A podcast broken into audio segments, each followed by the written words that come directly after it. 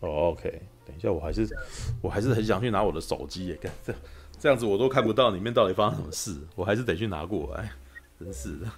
好，我觉得大侠的声音变得很小，是真的。我去调整一下好了，你等我一下。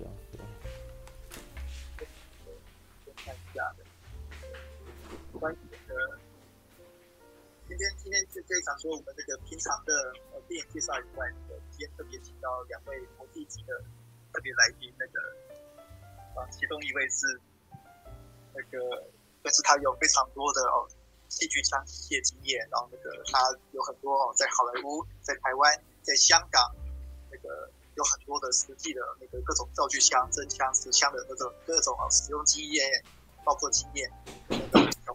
对对称为李小明先生这样子，对，他是那个非常在那个世界业界说算蛮顶端端的人物。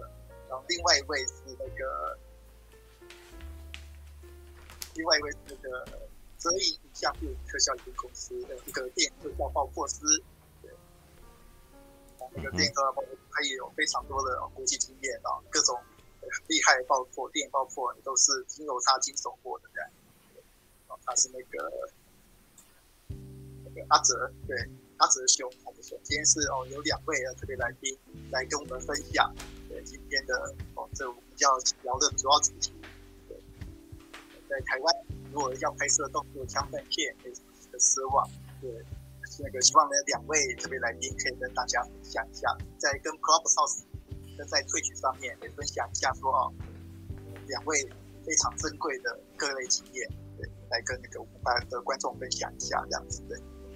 这样子的话，那个退群那边听得清楚吗？刚刚我那一段一整段声音听听得清楚吗？退群那边的，对，基本上还可以啦，对，只是略小，嗯，声音略小声，对，对，略小，对，如果有听到应该是没问题的，对，不过我们就别纠结这个了，你纠结这个，我们可能那个什么，今天晚上都都不用都不用聊，对，到有我有看到网友留言说哦，有听得到。听到声音啊，虽然小一点，但有听到就 OK 这样。嗯，OK，好的，All right，OK，那那个什么，好，那小明跟，哎，呃，那我们先请那个小明哥来先跟大家打声招呼，两个小明哥在那里。嘿，Hello，大家好，我是小明。OK，大家你好，你好。自我自我介绍是。OK。两位主持人，呃，三位主持人好，我是小明。然后我本身的职业是电影枪械师，主要是在拍摄现场的，然后进行枪械的操作、技术指导，还有安全顾问的工作。嗯，那我在台湾有成立一个威炫国际有限公司哦，是现在目前亚洲最大电影枪械提供者香港保利刀具有限公司的台湾总代理。那我在台湾有提供呃台湾自己制造的非常精密的。然后外观很精致的玩具枪，然后作为呃不开枪时候的拍摄的道具这样子。哦，那哎，我先问一下，我来开个场啊。对对对，因为您提到说您在台湾是做呃跟枪械道具有关的工作，那可是就我所知，在台湾的情况下，我们其实动作片其实不是很多嘛。对，那在这一种情况底下，如果你们没有没有电影可以接的时候，平常做些什么？对。哦、oh，OK，这个问题很重要，嗯，因为我平时我本来其实就是玩具枪业者，我从二十年前就开始在接触产业，嗯，是在在之前在帮人家顾店，然后我现在自己开了公司，然后自己做网络商店、实体店面，在做全世界的零售，这样零售跟批发。嗯，所以如果拍戏的情况下，我就是先回我高雄自己的公司，然后来专心做玩具枪的贩卖，这样。哦，好啊，对我刚刚一个什么留言板的人在问。我他们以为我会问了一个问题，对我也的确应该问这个问题，我都忘记了。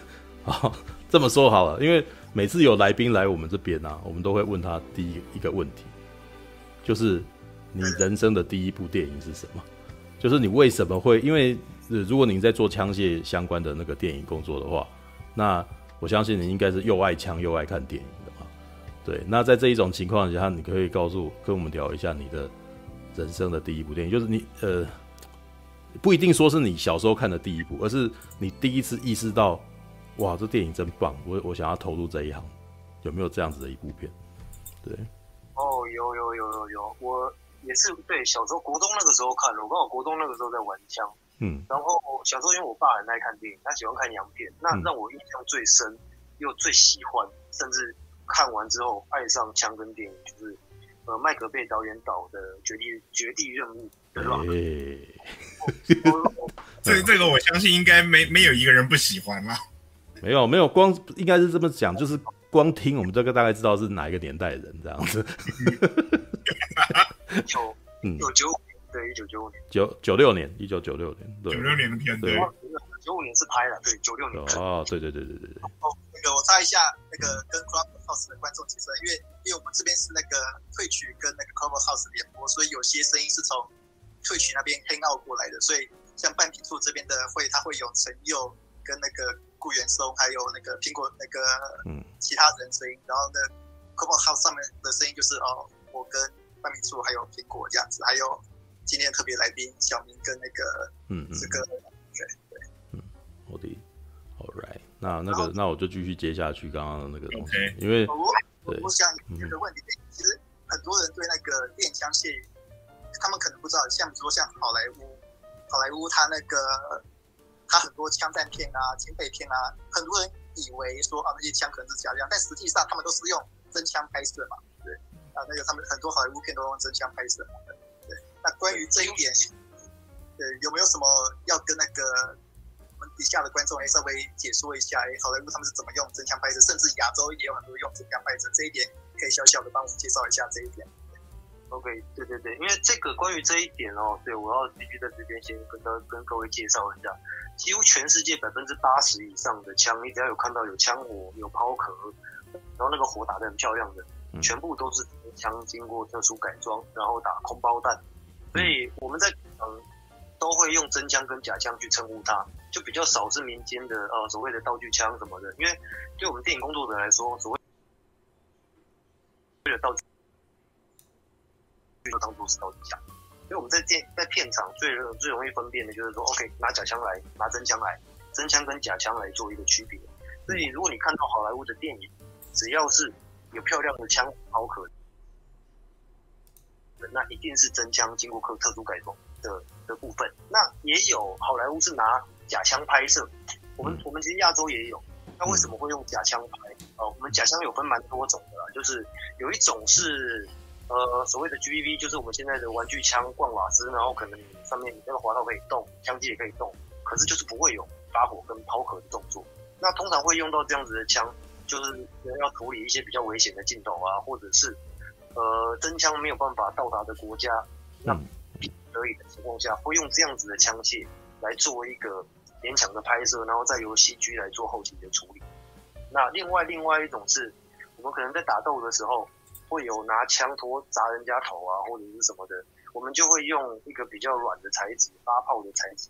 来作为这一个模型的替代啊，就避免说我们今天拿了一个就算是塑胶枪好了，打头你如果力道控制不好，头还是会流血嘛。嗯，所以我们通常会再另外做一个是泡棉的材质，让你在快速动作情况下不会穿帮，然后也不会让人家受伤。所以所谓的道具跟真枪，我们是做这样子的区别。嗯嗯嗯。那这个原因是不是因为国外的枪其实比台湾这边取得还要容易，所以使用真枪其实还比较常常见。哦，对，因为如果以美国来说的话，美国枪械是合法化嘛，对不对？嗯、所以那么在美国当然不成问题。那因为其他国家拍片比较比较繁荣的情况下，也有很多的欧洲国家都有自己的品质枪械库，那都是在民间，也可以合法的贩卖跟持有。呃、嗯，有一些国家有，像英国其实也有合法枪啊，只是说它在某种特殊条件下会比较严格。但这样子的国家通常都可以允许这一种真枪经过特殊改装的的枪械公司，然后来作为电影道具的提供服务。那我们亚洲是一定是经由保利道具嘛，就香港最大的的电影道具提供。那他们也是用真枪，大概数量有三千把左右。所以韩国跟中国、台湾啊，我们三地都是从香港出的酱，嗯，来源都是，嗯嗯，对，都是从香港。OK。哎，那个什么，我觉得我们今天花了非常大的功夫，希望那个什么，让顾兄能够上来。对，我觉得现在顾兄应该可以讲一点话。没有，我现在就只是先先先听听那个小明哥那边聊这一块了。嗯嗯嗯，还是那个要先请那个爆破阿哲兄先介绍一下。哦，好，那接下来就请爆破的阿哲兄来来自我介绍了。对，诶，Hello Hello，大家好，哎，我叫阿德，哎，不好意思，我现在就有点稍微比较吵，因为我现在在露营区呀，嗯，我是我没有，因为在工作，我就在山上而已，嗯。那那个我是台湾大陆，也是这么讲，我我呃应该是我是起源于香港的爆破，而留在台湾的爆破特效，我不知道怎么介绍我自己，不好意思。我们应该要先从头来问好了，那个第一部电影是什么？对，这样子可能会比较简单一点。从什么时候开始喜欢上爆破这件事情？那这跟电影有关系吗？这样子，对，就直接这样讲好了。嗯，我一四年，然后开始做起来，然后零六年我就开始加入灯光，然后零一年、零八年的时候我开始接触摄影，嗯，然后零九年的时候我开始开始了解爆破，嗯，但是我之后我喜欢。科学工程分很多种，就包括于那个风水鱼雷电，那些都属于科学工程的范畴。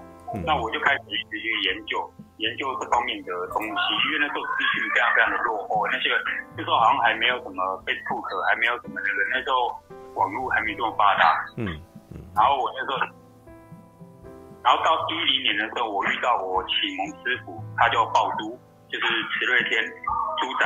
对，他是来那时候来台湾拍英雄电视版，对，还有电影版，还有就第二集，嗯，然后来我一我还就一直跟随啊，对，那也是一个缘分吧。他可能是觉得我就是因为你跟他知心啊什么之类的，而且也是一个傻傻的一个孩子，然后就是跟着他，他叫我做什么我就做什么，嗯、对，然后我们就这样子，就大家有说有笑啊，然后就大家合作啊。就这样，然后慢慢的就建立起一种亦师亦友的这种友情，然后就这样，那。那你是因为电影的关系才喜欢上做这件事情，还是不知不觉就就开始爆破了？对，我是因为想要改变，想要改变啊。零零七零八年的时候，我我是有接一支叫做《新闻派出所》，嗯，那是。客家，然后里面有一个有一场爆破，嗯，然后那个爆破师名字我就不方便透露，哎，就是台湾的爆破师，嗯，然后那个我问他这个范围会多大，这个人员距离会怎么样？因为当时我是做产物，嗯，我觉得我在安全方面也是需要一点考量的，嗯，然后我。他他也他也是说这个小小的这个怎么样，这个怎么样，就是回答出个所以然。那我就觉得这样的应该应该这样就让我更好奇啊，更想要去研究，更想要去探讨这种这种这种安全性、这种危险性，真的是没办法确实的去抓得到吗？就这样子让我陷入了这个嗯这个。这个洞，OK。你想像在爆破上面哦，不要像某些潜能一样，好像啊用这个那么那么那么那么随便，所以想要想想要更专走走更专精的方向，对吗？对对对，我觉得这个一定要改变，因为我们像我们现在在爆破的话，我们都会出一种叫做风险评估书，嗯、就是说我们会有很多很多，包括以它的那种就是成分啊。还有它的那个呃类别，还有它的那个，包括现在它距离与人生最最安全的系数是到多少？嗯嗯嗯，很多风险评估，如果是像一些大爆破，像大公车，像那个富分版啊，那个公车啊，大公车啊，哎呀，还有那个嗯，最近有一些那个什么，就是像最近我接接是叫追凶。对，它也是里面有一些大公车什么之类的，我们都会用注册相关的资料。嗯，对。哎，哎，像那个像刚刚有提到那个，我有看一下那个两位知道那个，像你们好像都是从那个痞子痞子英雄那边，两位都是跟痞子英雄那边那个建立情情感的是是这样对吧？因为他痞子英雄算是台湾后第一部想要挑战北京北动作片的哦大型制作这样子，对，可以说说的是，对，可以从这种痞子英雄开始聊聊哦那个时候的工作情况，跟还有还有他们对这种枪械技术啊，包括技术的要求嘛。哦，包括包括专家是台湾人还是香港人？对啊？什么？你说？包括专家，你是香港人还是台湾人？台湾人，台湾人。你是台湾人？哦，好。对对，确实那边我看到有网友在问说，哎，那个对呀，对，这是台湾人还是香港人？他们可能没有想到说，哎，台湾人会有一个爆破专家。是台湾人。哎，对了，既然刚好讲到痞子英雄，我忽然想到。那个时候，我记得痞子英雄找了两位武术指导，一个是法国演那个 B 十三区暴力特区的那个男主角，那另外一位是找那个香港陈家班出来的那个李忠志大哥。呃，你们自己在跟他们合作的经验里头，有有感觉到两者在带动作场面的那种风格上的差异吗？有我先说好了，就是那个，呃，法国的动作指导哦，他是属于前期的时候。那我记得他离组的时候，刚好就是十二月二十五号，就圣诞节过完之后，他就先回法国，之后，然后之后就改成是香港的。嗯，是。那风格一定是有差啦，因为法国人来说的话，他个个都要求写实。嗯。那当时我们台湾拍摄动作的经验并不是太多，所以并没有说。每一个镜头都大量的用到替身演员这件事情，所以那个时候在拍一场呃船坞大战的枪战的戏啊，那时候他找了几个就是面面面相面相看起来不错几个也不错的素人 model，然后演演里面一个角色叫七军团哦，一个一个军事的单位这样。嗯，对。那在。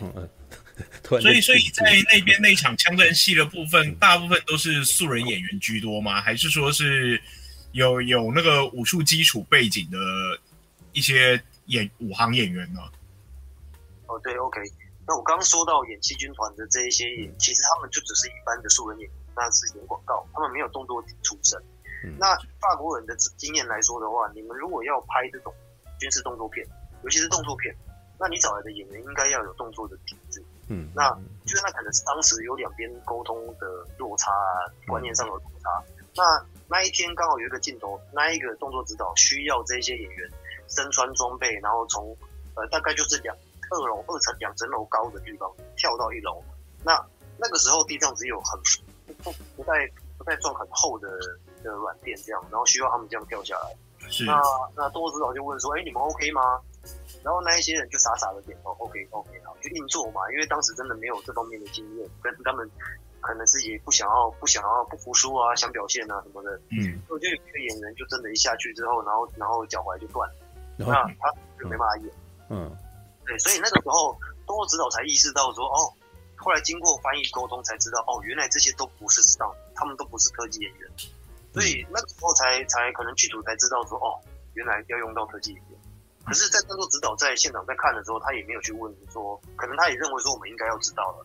所以，痞子英雄那个时候挑战是多于说，呃，太多安全知识没有被被广泛的讨论到，所以然后出了事情之后才会发生。虽然不是什么大事，那那可是演员脚断的，事实上我也不晓得他到现在有没有好。所以那个时候可能比较严重的是这件事情。然后后来换到了香港的动作指导这一块，就没有这方面的问题产生，是主要是可能是因为没有这样的画面。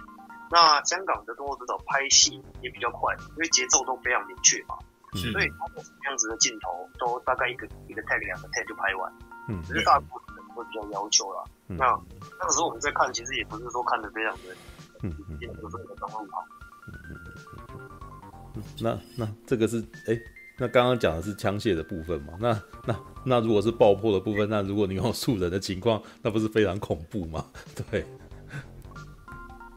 不过我记得《痞子英雄》第一集爆破的戏，它并没有特别多，反而是第二集的爆破比较多。嗯，其实一二集都都还蛮多的，因为第二呃第一集它没有我我我我是只说没有那种比较大大范围的爆破。如果你只说一些那种枪火简单那种小枪火之类，那那个还是很多啊。对了，我我是只就那种比较大范围，我们那种印象中认知那种所谓麦可贝式的那种爆破啊。嗯，哎，不好意思不好意思，因为你的声音好像都有点。对不起，对不起，我听听不太清楚那边的声音。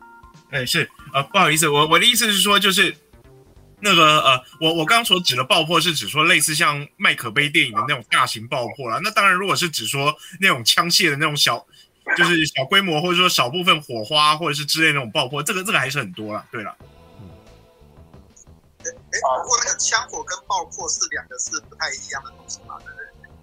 我记得应该应该在分类上应该是一样的，因为我我记得之前有个朋友介绍我跟大狗在那边简单小聊的时候，他他有跟我提过一些那种那个执行上面的一点小差异了。可是因为已经好久以前聊了，我我其实印象也不是很深刻了。嗯。哎，就那还是请那个大哥还先跟我哎对，还是请大哥来说明一下好了。那时候的爆破的那个安全性是。对对，就是的，对。呃，你说介绍那个痞子英雄那个安全性吗？对对，就是里头里头爆破场面的那些操作的部分。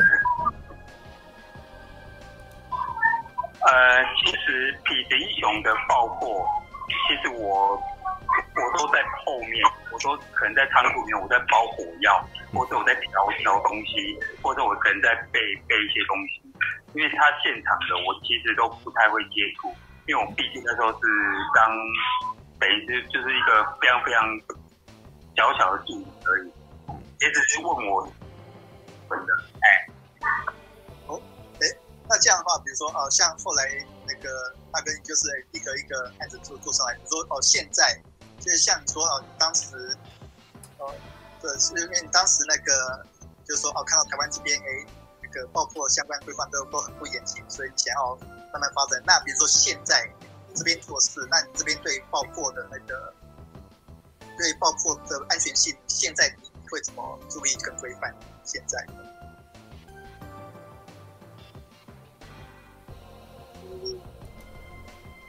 呃，如果现在的话，你可要先看你的规模，哎，要先看你的是主要设计的。样，再去，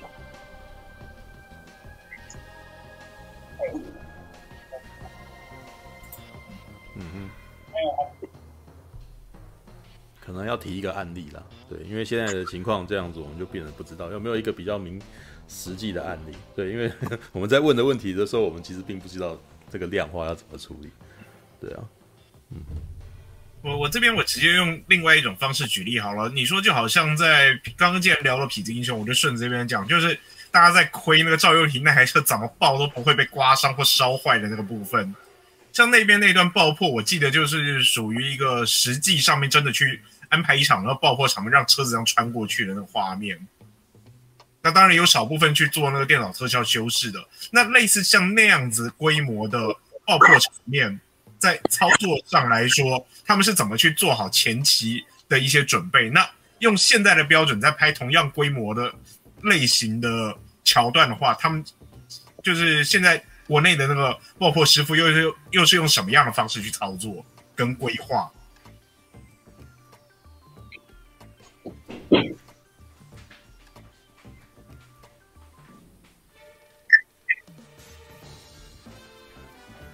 哦。主要是，主要是不兄弟那边才才是我关心的，我所以刚才你是有点太去了，不好意思，连我听不到，对，连我都没办法重复你那个那边刚刚问的问题。呃，我其实有个问题想要对那个就是枪械讲一讲，就是询问一下，就是譬如说，呃，一个人中弹之后，可是其实呃，你你可能没办法。其实真实的真枪中弹，它其实你根本就看不到。你们是如何让那个特效，对，那算特效，就是如何让它真实感更重？然后，呃，它是用特效吗？还是你们有增加了什么让让真枪中弹这件事情是明显的。对，其实这个问题应该是给爆破，因为他他们还有负责身上的血包。那他怎么不知道他有没有在线上？那反正就是用一个反应弹，对，爆破专家处理的，不是不是枪械专家处理的。枪械枪械如果照这样说的话，等于是要发射，然后打到他身上嘛，不可能在现现片场片场做这种事情，所以都是会爆破师，然后在身上埋一个反应弹，然后里面内藏一个血包，然后在你的衣服上面割一个洞，这样，啊然后呢？然后，然后爆血的方式就两种嘛，一种可能就是给演员自己在自己握在手上自己按，那另外一种就是爆破师自己遥控。然后演员通常应该都会是都会是替身演员啊，然后顺便做一个被撞的姿势动作，然后就砰就直接就倒地这样子。嗯嗯嗯。小明就讲到这个，我忽然想到以前那个时候啊，我我我有一次我去参加那个钱仁豪导演拍那个《师承》，本来我我就差那么一点点，我就要。穿那个假血浆的那个爆破衣了，我就差那一点点就要穿了。你们那个是不是有个机制？就是那个当那个开枪的一开枪，然后会会有是不是有个机关，就就让演员身上那个血袋就这样喷出来？是不是有这种机关？对，要不然每次他那个枪枪械是不是有个这样一机关，这样他这样枪一开，然后血浆就爆开来了？对，是不是这样？不过我们嗯，他。然后我们就随着他开灯，他按按按下去。嗯。阿哲阿哲，你的声音有点断断续续，听不清楚。嗯嗯。对。山上啊，我这边山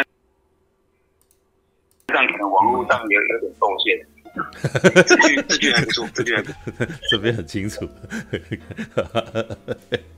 没有，刚刚问到哪里的时候，突然间我突然没有，刚刚在问那个开枪，一边是开枪，一边是那个身上的那个血浆爆破的那个反应弹了。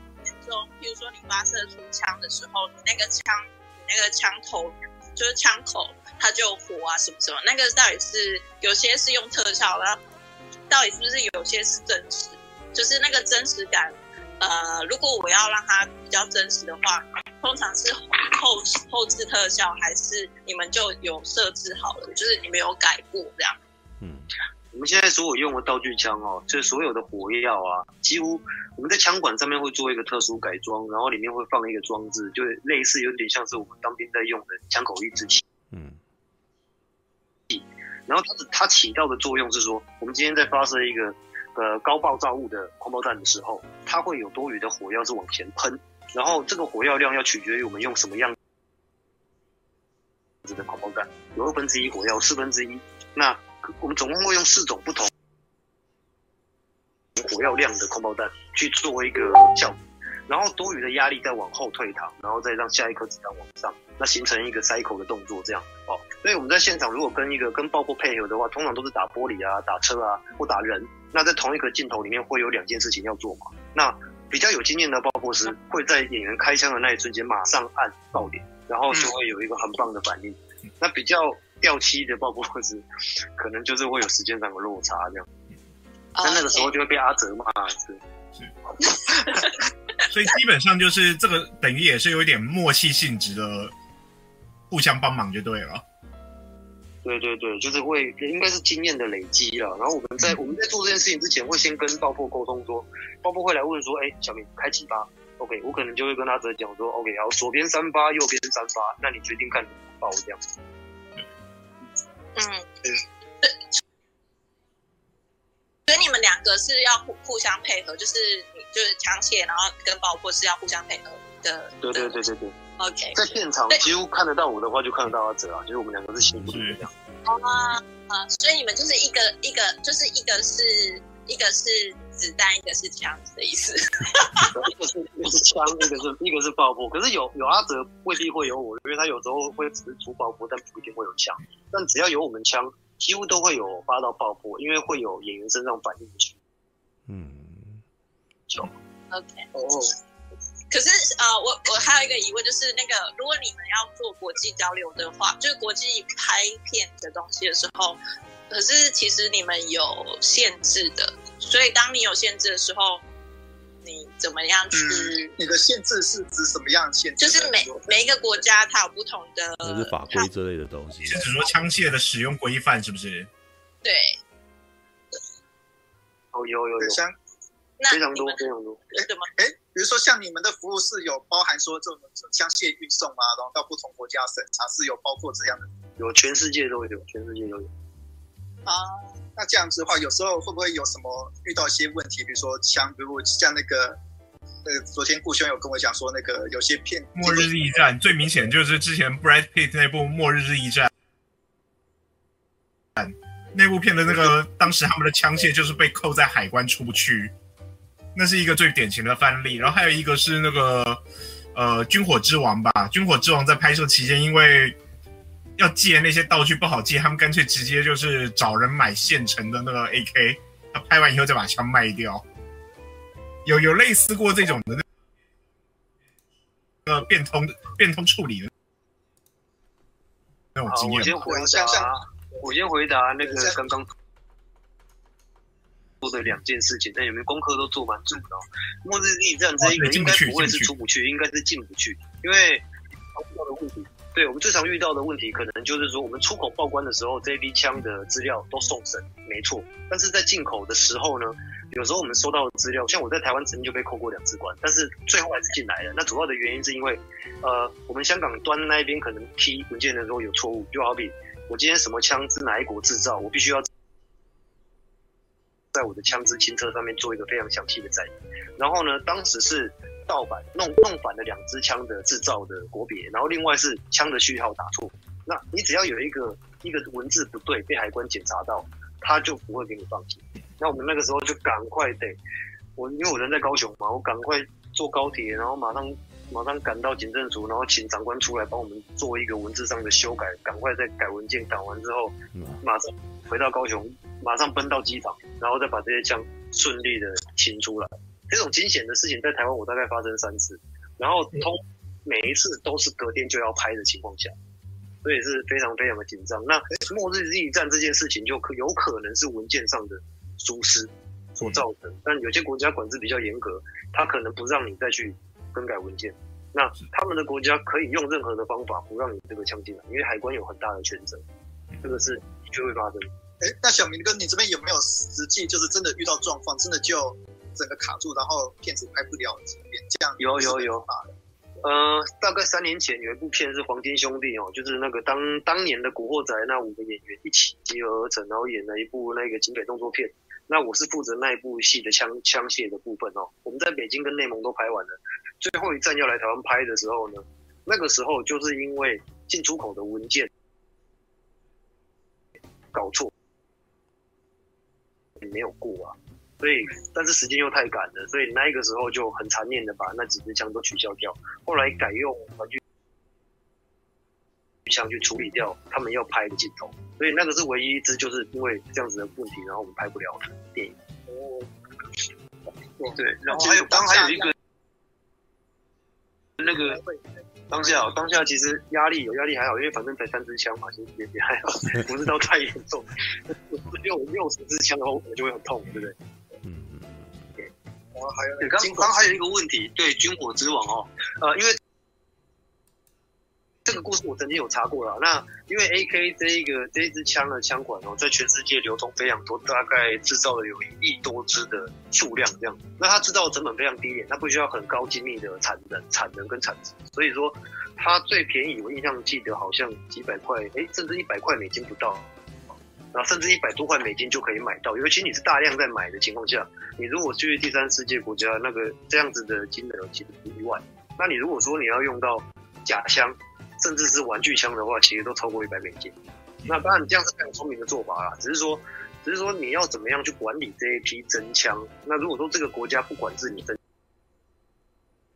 枪的话，好比说是是菲律宾啊，或者是哪里，美国也好，不管是真枪的情况下，你当然爱买多少把就多少把咯。那这一个金额，我觉得是非常划算的。那个所有的制片都会朝这个方向走，这没有错。因为你如果说是我们电影拍摄的道具枪，电影拍摄都要经过特殊改装嘛。那你经过特殊改装完之后，它的价值当然就不太一样，因为它在国家的那一个枪械管制条例里面，它有它有列册的，它不可能说像军火之王这样随便买了一批 AK，然后乱丢堆成山这样子，他不会让你这样做。那经过改装之后，更不可能卖你这个价钱哦，所以他们应该是用报废品的的概念去买大量收购这些东西，然后再便宜卖出，就亏少一点这样。哦，这样子的。那这样子，对，那既然刚刚好讲到那个枪械管制条例的那个部分，我这边我就直接进入重点了。呃，我想，我想我们在玩枪的人应该都知道，去年六月中的那一个台湾这里的那个枪支管制条例的修正通过，是蛮伤的一件事情。不不不不那个。那个这这问题，那个我想移到后面一点再问。我想先问一下轻松一点问题。啊，好好，我们先轻松一点，好，嗯，先轻松一点问题。因为这个问题我知道，我一旦问下去，我要我要准备开始问候政府的那些官员的祖宗十八代了。就生气起来了，我怕。对，那个我要一问候下去，我我会失控。好，我听我听大侠的。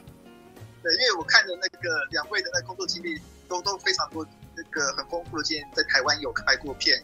然后在好好莱坞也拍过片，也拍过香港，也拍过，哦，在亚洲各地都拍过的。对，在在在你们这样这么多工作经历里面，你们觉得说啊，台湾拍片啊，或者还有亚洲拍片啊，在好莱坞拍片啊，他们那种每个工作人员的习惯有哪些很明显不同？对，因为因为你们是这样的第一线的体验者，们很明显应该可以体验到很多很多东西。对，那在这边大侠的部分，我顺便补充打打断一下，就是呃。大侠问到这个问题也是我很好奇的，因为，呃，以亚洲这边来说，因为亚洲尤其是港台这边，毕竟枪这个东西它不是那种像欧美国家那边很容易取得的。那有些演员可能就是他的，即使说已经有枪械顾问，或者说有一些爆破师去指导他们说要怎么走位，或者说怎么使用这些东西，可能都还是会会有一些坏习惯，例如说像我们常常在骂那种金手指。那可能因为欧美那边，因为枪械的部分，它就是比较呃，算是比较普及的一个东西。那所以在用枪安全的观念上面，可能相对上面比较呃，至少算是比较常识性的东西。那呃，在亚洲跟就是以港台这边也好，或者说包括中国大陆，还有那个欧美国家一些其他外国的那个拍片经验里头，你会觉得说演员的部分在沟通跟指导上面有没有一些那种？呃，文化上的一个差异比较明显的差异的。呃，欧美的话哈，呃，是这样子的，因为好莱坞的片啊，实在是不太能够跟亚洲的片做一个比较的原因，是在于说那个经济规模啊。那好莱坞的片，当然他拍一部动作片的时候，他在前期就会去算到我这部片要不要回本，能不能回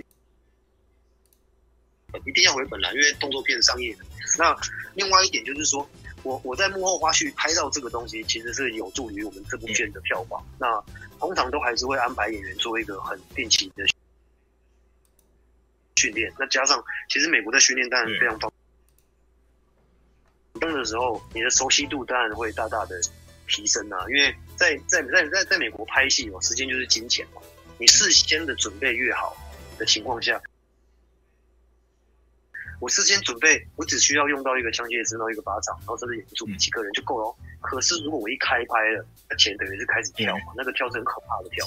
如果会因为你的专业动作不足的情况下，一直 NG 重来 NG 重来，那我们就会就会开始 delay，delay 完之后就会有爆预算的情形发生。所以几乎只要是大型的枪战动作片需要用到高难度的话，那个制片都一定会请演员先去做一个体检的训练。嗯，而且这个其实其实是一个很好的风气，每个演员其实都还蛮蛮乐于接受这样子的训练，所以时常会看到有一些幕后花絮啊，一定会放上这些片段。那近几年比较少的原因，是因为这些演员曾经都都已经受过非常严格的训练，所以现在的枪战动作片找到的演员几乎以前都开过，像 Tom Cruise 那个也几乎是不需要去指导他，他反而会指导别人。OK，所以你回到亚洲这边来说的话呢？呃，第一个训练上就会有一个问题，我们没有真枪的靶场。嗯，香港是有，但是香港的规定非常严格，你除非是相会的人才能拿枪。那你说在训练的情况下，我们都还是会用假枪，你基本上先做个动作嘛。那我回到我台湾这一边的时候，我那个时候二零一三年在拍《痞子英雄二》，那那一个时候我就直接进到了《痞子英雄》的制片组里面。我从前置时期我就开始在做有关于枪训练跟装备这一块的业务。那个时候我就找来了台湾有一个训练单位叫极光训练有限公司，他是负责在台湾找一些找一些对可能是军警人员啊，对真真枪的战术训练有兴趣，然后安排到美国去上课。然后他们所有的教官都也有在美国受过一定程度的军事训练哦。那那个时候我就觉得，哎，有这样子的顾问公司很好，我就希望说《痞子英雄二》里面大概有四到五十位演员，那分别是三种不同的。呃，单位，那我就希望极光这个单位能够让我们好好的训练这三三个不同单位的军种。那那个时候我就跟他们负责人就聊说，有没有场地跟师资可以让我们完成这件事情。好，那个时候首先谁，反正从头开始上，然后个别接受不同的演训练，包含我们的主演赵又廷，然后修杰楷跟周成恩三位，他们在现场非常认真，然后他们提出来的问题也非常多。那我觉得现在比较欣慰的一件事情是我前几天看到看到修杰楷有一个剧照。他拿枪就非常的专业，就维持当年我们教他，就是刚刚您提到的金手指这个部分。嗯、那我就觉得这个很不错，因为你前期训练完之后，这个东西记到你的 muscle memory，一辈子都是你的。所以前期的训练真的要看这个剧组重不重视，这个导演喜不喜欢。那当然，我们都会在前期的时候先提出来，然后以便说真实在拍摄的时候，演员可以注意到安全，然后还有你的动作真的是专业。因为因为有时候我们现场在拍的时候，或者是。镜头画面呈现在观众面前的时候，观众可能会觉得，哎、欸，好像哪里 K K，但是说不出哪里怪。事实上，有我们专业人士在看的时候，就会看得出来说，哦，其实你的动作就是不专业，你的动作就是逼机这样子，我们演员就看，就观众就看得非常明显，你知道？所以事先训练真的是蛮重要的。那在这么多的，就是不管是华语片也好，或者说一些外国电影也好。你自己在合作的经验里头，哪一部作品是你自己觉得在合作上面是一个，呃，一方面是说你自己有确切发挥到你的专长，然后同时也是一个刚好有学到别人的一些不同不同视野的一些经验的作品。OK，应该是我二零一七年那个时候去摩洛哥拍，但那个是中国大陆的一个军事电影，叫《红海行动》，然后那一个。好看，那部好看。OK，对，那一部算是我拍过最大型的军事动作电影，应该也目前是亚洲亚洲华人拍出来军事规模最大的，因为我们真的用到了用到了好多辆的悍马车跟坦克，然后直升机啊，怎么你想得到的载具几乎都可以用上了。那里面用到的枪多达一百多款，一百多支枪，然后大概也为数不少的款式啊。是。那我们在摩洛哥在执行枪械的情况下。因为我们不是第一次去中东，我第一次拍戏，第一次去，像军方在管制嘛，那我们就得把所有的枪都放在军卡上面。是，那我们去领枪都要经过军人，所以其实，在世界各地拍戏最大的经验，应该是来自于你怎么样跟当地的工作人员做一个友善的沟通，然后要维系四个月的感情，这个相相当不容易。所以我们在摩洛哥在拍的时候。拍到杀青，其实到最后是我们组内的人跟军方的人抱在一起流泪，这样杀青。我知道那《红海行动》那部片子，因为我自己有收碟，我我有看。那那部片是真的拍的很辛苦，而且而且听说那那边在拍摄期间好像天气也蛮热的哦，四十度，最高温四十度，然后最低温大概应该是负三度还是负六度。嗯，对，那那部片我知道，拍摄拍摄期间真的很辛苦，然后。呃，既然刚好讲到红海行动，我忽然想到，片中有一段就是呃，解放军那边要去解救一辆巴士，然后就巴士上人全部死光，然后一方面他们要看还有没有生还者，然后要拆炸弹啊，另外一边是有狙击手在攻击的那一段，那那场戏我印象蛮深刻的啊。然后在拍摄期间，因为我看现场另外演那个游击队的那个小朋友，他他的动作什么各方面都很到位，很标准，那。那个小朋友的演员可以聊一下他吗？哦，那个那个小朋友叫他哈，他是对对对，他他演的很棒。OK，他刚好是我我专门负责他一位演员，他是对他戏演的很好，然后他也是非常敬业啦。就是我们现场在教他任何枪的动作跟姿势什么的，其实他的姿势没有需要太多的训练，因为他都是趴着在射击。是，那主要是他的戏真的很好。所以你当时看到他的脸，你会觉得哇，这个人看起来很可恶。那他真的是演的不错。那你说在巴士上那那一个，其实我不知道你有没有注意到，其实那那那个画面里面还有一件事情是，我们真的把一个那个那那画那画面蛮壮观的，所以所以我我印象中就是他们那个时候把那个迫击炮炸掉那一段嘛。对，那个不是 CG 合成，CG 合成大概只有补强，但是实际上我们在现场看的时候，因为那一块其实不是国家公园，那一块我们以为是国家公园啊，因为很大一片，那个地方好像是好久以前拍《神鬼战士》的那个、哦、一个，哇，对，然后然后就那一个山的那个山脚那个部分，就是爆破他们钻了很深很深的洞之后，埋了一个很重的火药在里面。然后所有工作人员都离非常非常远，然后机器架很远，空拍在拍，直接炸掉的时候是我们的心脏都在震。然后我想，哇，还真的把一座山的一半炸，这一个角给炸掉了。然后我就想，哎，不是国家的吗？说不是这个这一块土地都是的，所以任凭我们怎么炸，然后我们还有拍那个那个什么悍马车翻车啊什么什么的。我们在那个场景大概拍了就大概有三个礼拜的时间。每天大概四点半就起床，然后五点到现场。那那这样子搞一搞，就差不多天天黑收工，差不多也是六点左右，嗯，很久。啊，然后另外刚好讲到，就是有些桥段是那个真实的那个现场的效果，那有些是少部分用 CG 特效弄的。那片尾那段坦克车的那个沙尘暴那一场戏，那那边那一段的那个，我们撇开沙尘暴那一段，一定是用 CG 不谈。大致上现场的那个一些爆破啊或什么的，那那一边有有多少成分是那个 CG 补正的？哦，这这部片用到了两组爆破，一个是韩国的 Demolition，它其实是也是蛮大的一间公司。那再来就是香港的，就是呃阿哲的师傅哦，爆竹他们也在现场。那两者的爆破的那一种呃 level 啊，还是那一种效果，其实是差蛮多的。我们自己去看，因为香港香港。毕竟还是属于那一种，呃，我土法炼钢长大，然后把港片一手拍大的这一种。那比较少的一段是那个西方国家带给你的安全的观念。所以，早期香港爆破师傅他们的功功力都是非常的深厚的底。嗯，那尤其香港导演要的就是大爆破。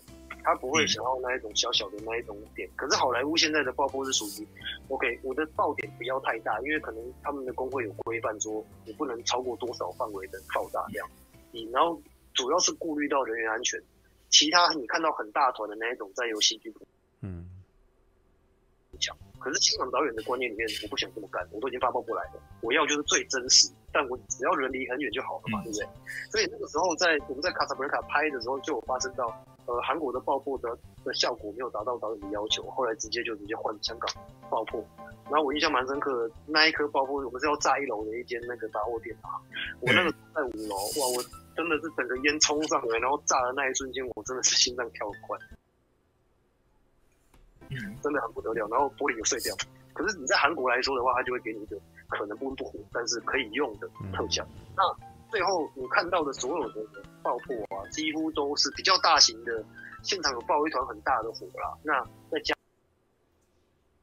加上再加上 CG 这样去做，你可能看到的画面都是 CG 比较多，但是真实火的成分是叠在比较后面的深处这样。嗯，对对，因为因为刚才提到说啊，有些 CG 的部分，其实像最近这几年我有看到很多那种哦，可能是广告啊，或者是其他电影，它那个。枪火都变成用 CG 做，它那个 CG 感就很明显啊。可是那个我平常在看 Discovery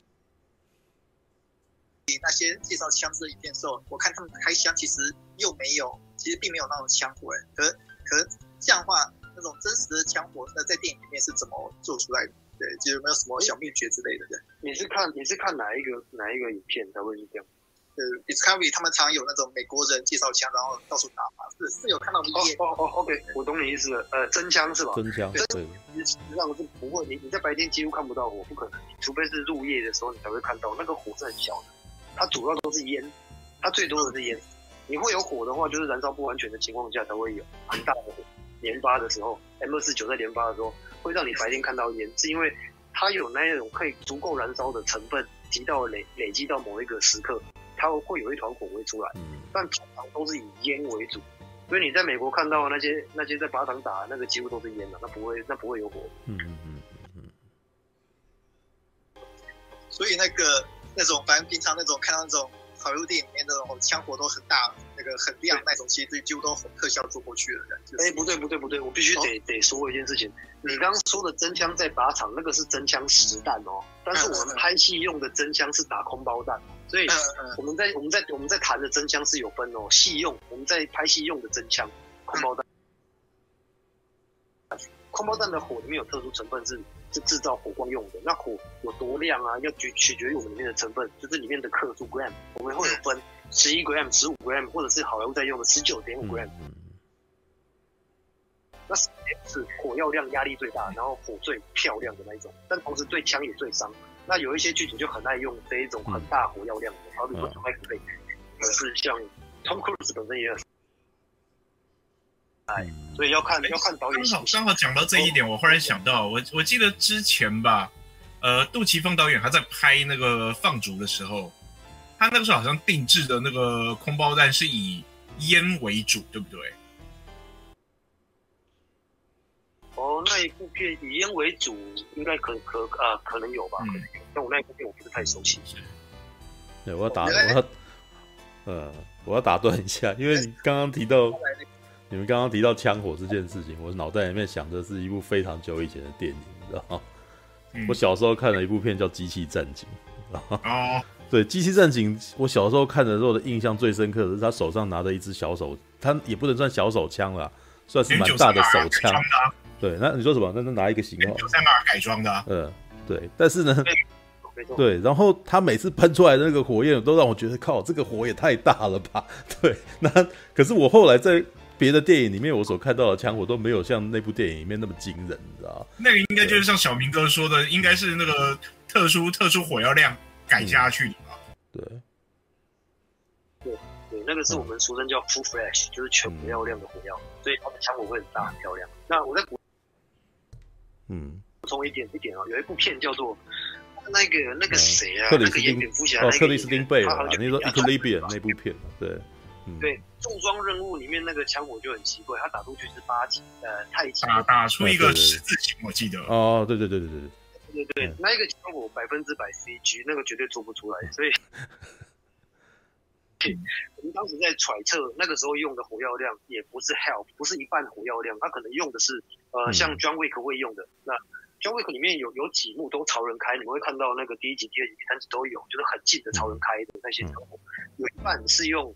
是用玩具枪做，但是另外一半是装真枪，然后枪管堵死之后用大概四分之一的火药，甚至更少的火药，它的那个火药量只能够让枪膛退。哦，是，它不会喷火。这种情形就是用来用来拍摄那些比较安、比较有安全顾虑的动枪火动作啦，或者是我的枪火想要合成别的火的情况下，我就不会让它有火，但是可以抛壳。嗯嗯我。就不用再做一个抛壳的动作，嗯，因为有一些角度其实是瓦斯枪没办法做的，好比，如果我今天的枪可能可能斜打，或者是或者是倾斜四十五度、九十度以上的话，那就开始喷烟啊，甚至可能会故障啊什么的。所以我们有时候会会用真枪来处理这样子的镜头，用比较低火药量的情况下，但是要现场改装。嗯，对，我有个问题。那个，你为什么对枪有兴趣啊？这个，这个应该是 应该刚刚好像讲过啦，绝地任务应该是在很前面很前面，我本来想要问的问题，只是大家就开始直接进入正题，你知道？对，好。你怎么会对这个？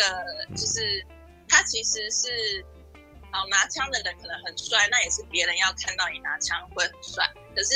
如果如果你是工作人员，其实这个东西是非常危险的，你有可能是会膛炸或什么手就没了。然后，所以所以你你怎么会想要呃把这个当做是你的职业？嗯，没有没有，我必须得纠正一件事情，完枪真的是一件这是真的，真的。我知道，没有这个这个问题，苹果姐，我跟你讲，这个问题就像什么，就好像说之前那个呃枪。张国荣那个枪王应该是零二年的片吧？呃，对，差不多。哎，张国荣零一年还零二年的片嘛？那个 Double Tap。对，对，那那个片子的时候，他那个花絮里头就有提到一点，枪这个东西是有魔力的。嗯，你只要拿在手上，你就会感受到它的魅力。嗯，啊，可是这个魅力是很邪的。对，枪是一个很邪的东西，但是你会被它吸引住。你只要拿拿把它拿在手上，呃，我不会去讲说龙武手上有枪就没人杀得了他，但他来不了台湾。嗯，我不会去讲这样的话，但是基本上枪这个东西是真的很邪门。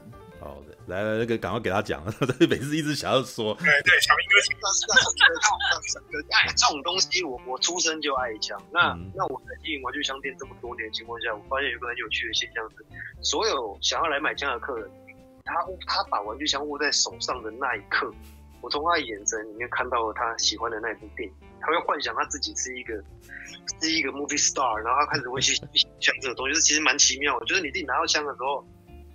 你真的会觉得你是那一个演员，然后我觉得这应该是男生很中二的一个情形吧。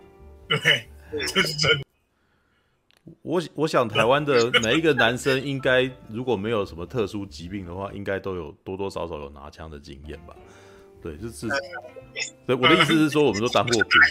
你还特别强调特殊疾病？因为我讲的特殊疾病是指说，如果你可能当不了兵或什么的话，因为至少在我的生我的那个生涯过程中，至少六五 K two 是拿过的嘛，然后 N 二四九也是拿过的。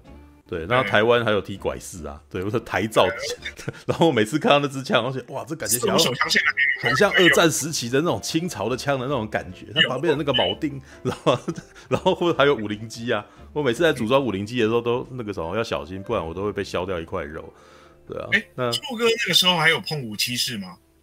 呃，五哎五七步枪没有，我们那时候没有碰到五七步枪，我们那时候六五 K two 就已经是对，大部分都六五 K two 了，对，那。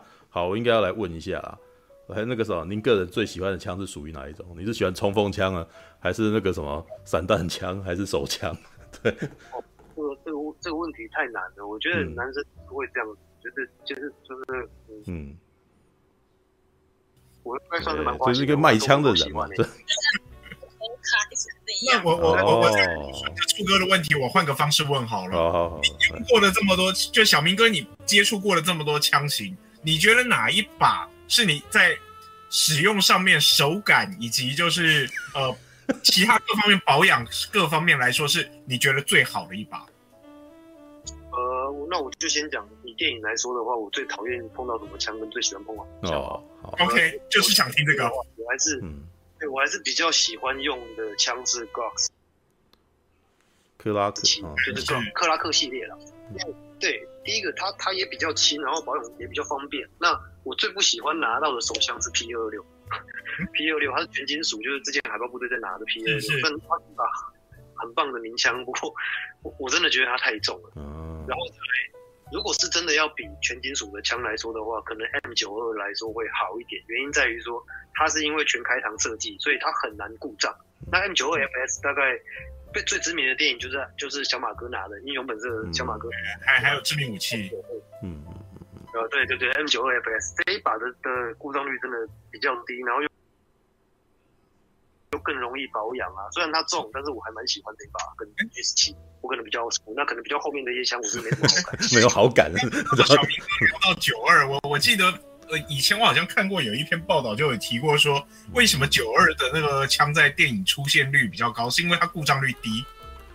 对对对对对对，我真的不用太担心它会卡弹这件事情。嗯，好吧。哇塞，顾兄问的问题完全是，这这是完全是那个，对，这是军武宅他会问的问题啊。对，对，有做功课。对，没有你，你们一讲的时候，我又你一讲我又害羞，因为我们自己本身你知道，我们只是。当过兵，然后玩过游戏，哈，对，我们至少玩过游戏的时候，我们知道沙漠之鹰长什么样子之类的，嗯、对 对，所以当他他开始讲 P 二二六的时候，我脑袋里面想的是 CS 里面出现的。没有 P 二二六，我直接换个方式讲了，因为屈普塔在边边拿的那一把。对，嗯嗯嗯，没有，因为我们平常不会那么容易去注意型号了。对对，所以所以我这边我我就直接顺便帮小明哥补充了，嗯，约翰屈普塔在变脸的时候一开始拿的那一把。哦，谢谢。啊。可是最近啊，对，我我有个问题要问，因为最近有一些电影常常会，像最近有一部片《恶灵古堡》的那个动画版吧，它在里面很明显是那个什么，它里面的交战的那个场面很明显是跟那个，对它它的那个技巧其实基本上跟那个 John Wick 其实是同同一个路线的。呃，其实我觉得它比较像是那个重装任务。有有吗？我倒觉得他真的比较像 John Wick，因为但是里面两个人的那个啥枪斗画面已经像是在跳舞了嘛。但是我觉得里面有一段，其实就是在跳舞啊。对，但是里面大家津津乐道的一点是，他们怎么都不用换子弹之类的。但是我。下面就立刻就有人讲说，哦，他用的那个枪本身的那个弹夹很长，你知道吗？就是他可能不是普通的，所以不用换这样子。然后我告诉你怎么来的，他们从罗里士手上偷来的。对，不是，那我我想要问一下那个什么，来军武专家们，那个什么，你们现在在是呃真实的那个市场，就是哦，我应该不要讲实战了，应该想在这种情况底下，这种长弹夹是很常看得到的嘛？对。呃，我我我想一下，他那那那一部是用什么枪？我我不太晓得，可以补充一下吗？呃，我记得在《恶灵古堡》就是第三部动画版里头，两个主角就是反派反派跟那个 Chris 他们在屋顶打的那一段的时候，好像他们是拿九呃，我记得是嗯贝瑞塔，我记得是拿贝瑞塔九二，对，我记得是九二，嗯，然后反派是拿九三。但九三的弹弹夹容量会比较高啊，但是通常都是到十五八、十七八，不会有到那么长的装弹容量。那其实有时候就不太会去考，就就因为就数 没有，尤其是吴宇森的电影，特别是如此嘛。吴宇森的电影几乎不换弹夹了吧？没有，他们都是这样。对，对人家人家是特别讲解释，这是表现主义的一种，你知道吗？对，就是你你他他要展现的是那种张力，所以你不要去想要写实的问题。对啊，他对啊，他的张力是他的张力是三十发打完的东西，他可以打到六十几发才打完。对，就是他他把中嗯 好啊，嗯嗯，你去观察红海行动，我们就有做到这一点。红海行动英雄，我们都有注意。哦，表现主义啊，在表。对对，导演会问哦，导演会讲说，OK，你把这几发开了几发，让气到长。要特别具体，然后会会用我们这个是装弹数有多少，哦、然后什么时候要换弹夹，换弹夹放在那个算是动作、哦哦。所以他们是还走写实，他们非常认真的在计算当时那个人开的几次。甚至甚至会有那一种，就是叫我们装两发，然后 OK 好，滑到后定完之后要他换弹夹的动作。有啊，其实我那时候拍逆战的时候就有逆战，说周周杰伦要有一个动作是赶快快速换弹夹，然后那个时候周杰伦他。第一次碰长枪射击吧，他花了一点时间练习，但是，也他也蛮天才的，他他他临时抱佛脚都蛮厉害，一上场马上就做到。哎，可以可以问个八卦吗？你目前那个啥遇到的那个，你觉得那个最快上手的演员？对你你碰过最最最快进入状况的演员是谁？性比较有天分，那那些性比较不行。哦，哎，不行的我就不讲了。没有，就就就直接讲说，你碰过碰过印象里头是最快就把它教了，很快就上手，而且很还还知道说怎样去找到说自己要怎么改进技术那方面问题的演员，哪一位是你印象最深刻的？呃、因为因为之后可能像朝田他们不是我教，就可能是但是不知道他们在教，我在旁边观察，其实他们的学习能力蛮强，嗯、那也蛮快的，那我就。就是我头一次从他的表情上看到，呃，原来天王也是会有弱点的。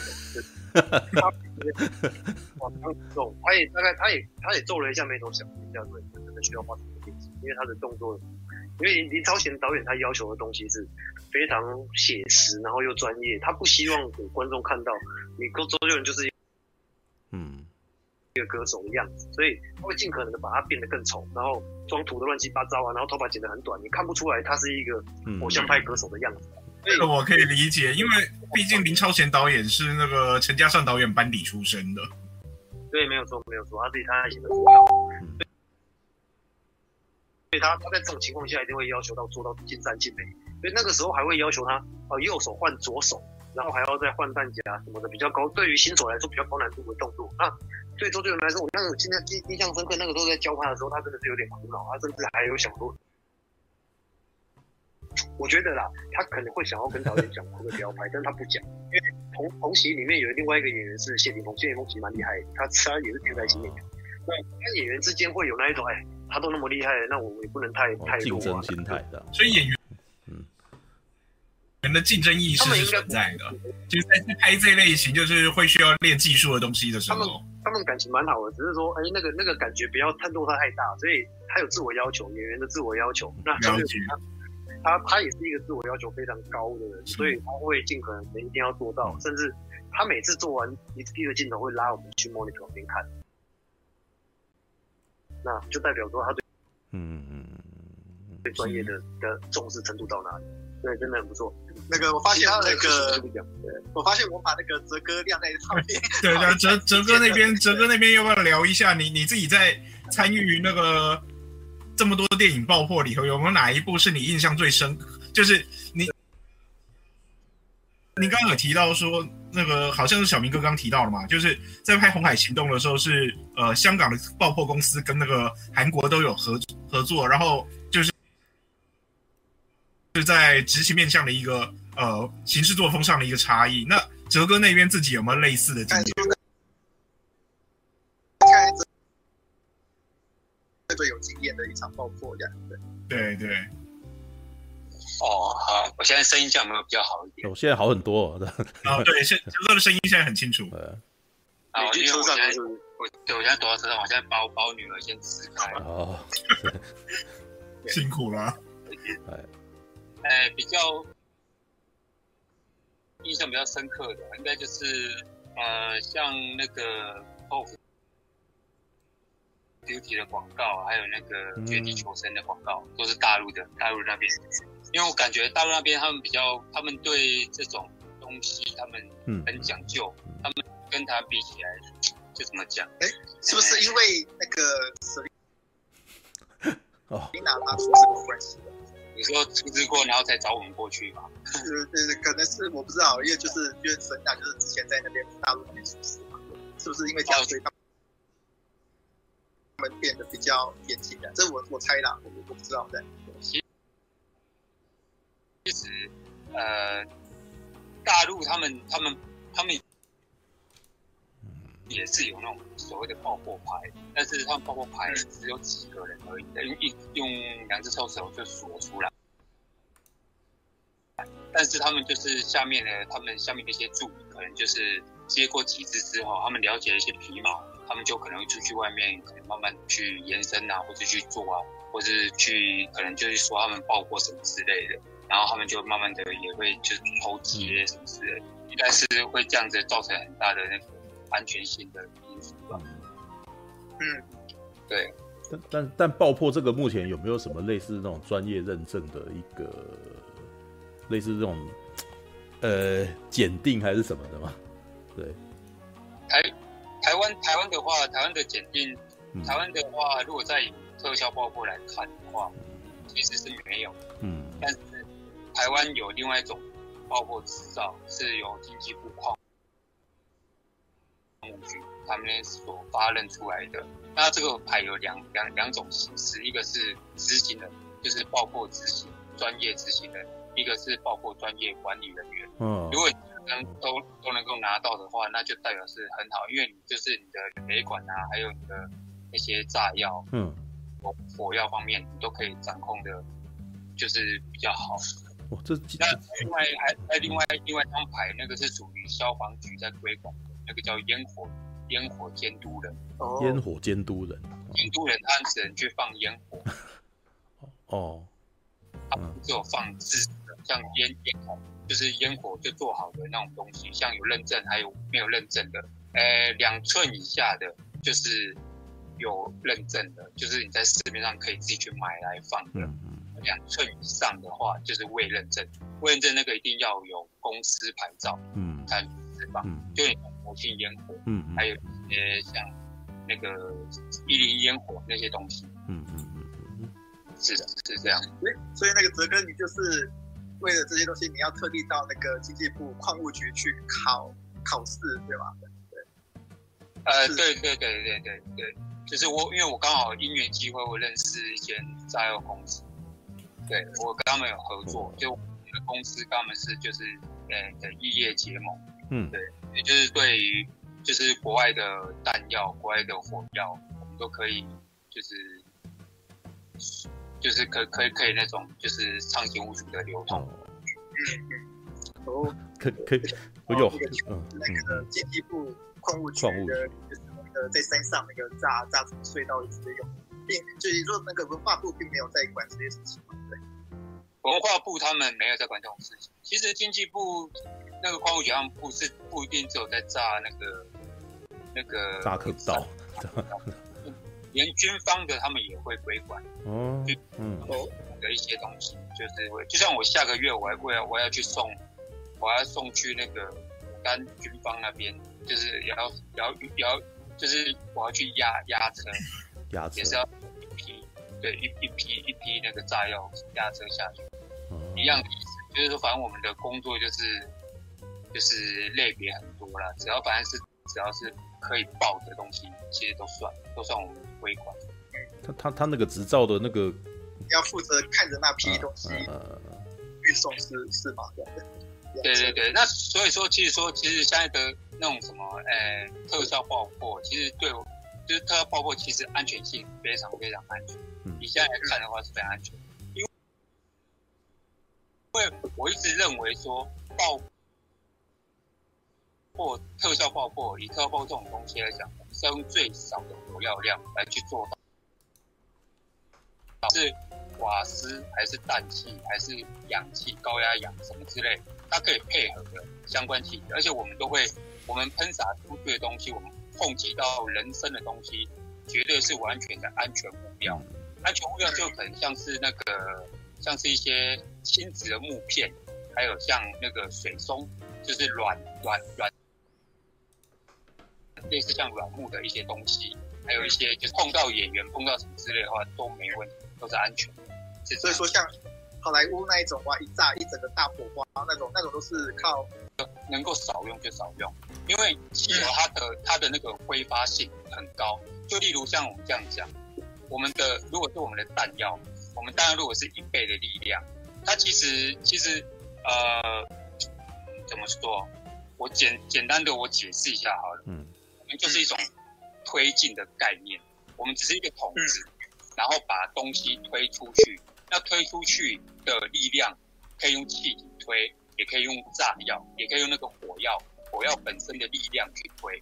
那火药本身力量如果一倍的话，如果你今天你再加汽油的话，汽油它的挥发性再加上它的那个化学化化化学药性，它可以提升到三倍力量。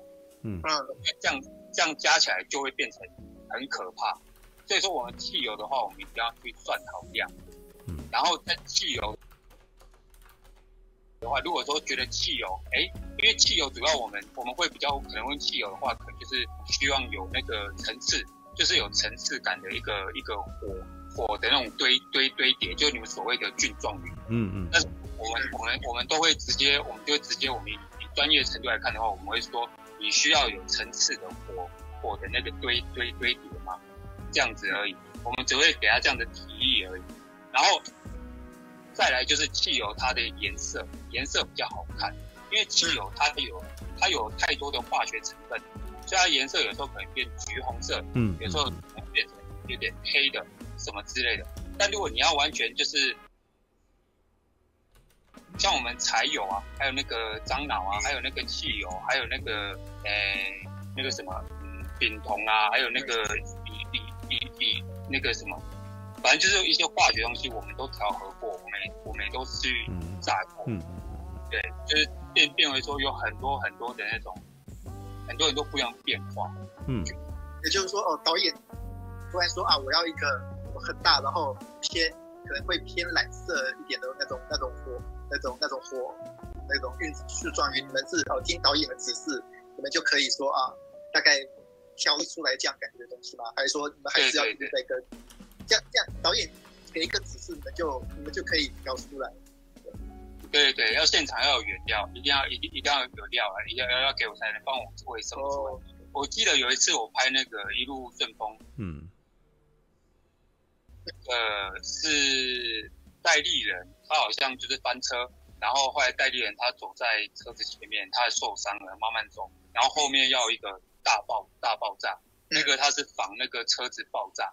那时候我一开始，因为台湾，我觉得台湾导演就是缺乏，我觉得他是应该应该是说缺乏一开始的沟通。嗯嗯，他说他喜欢现场，现场感觉来他就怎么样。嗯，哎，然后那时候我记得那个导演好像是那个钟孟宏，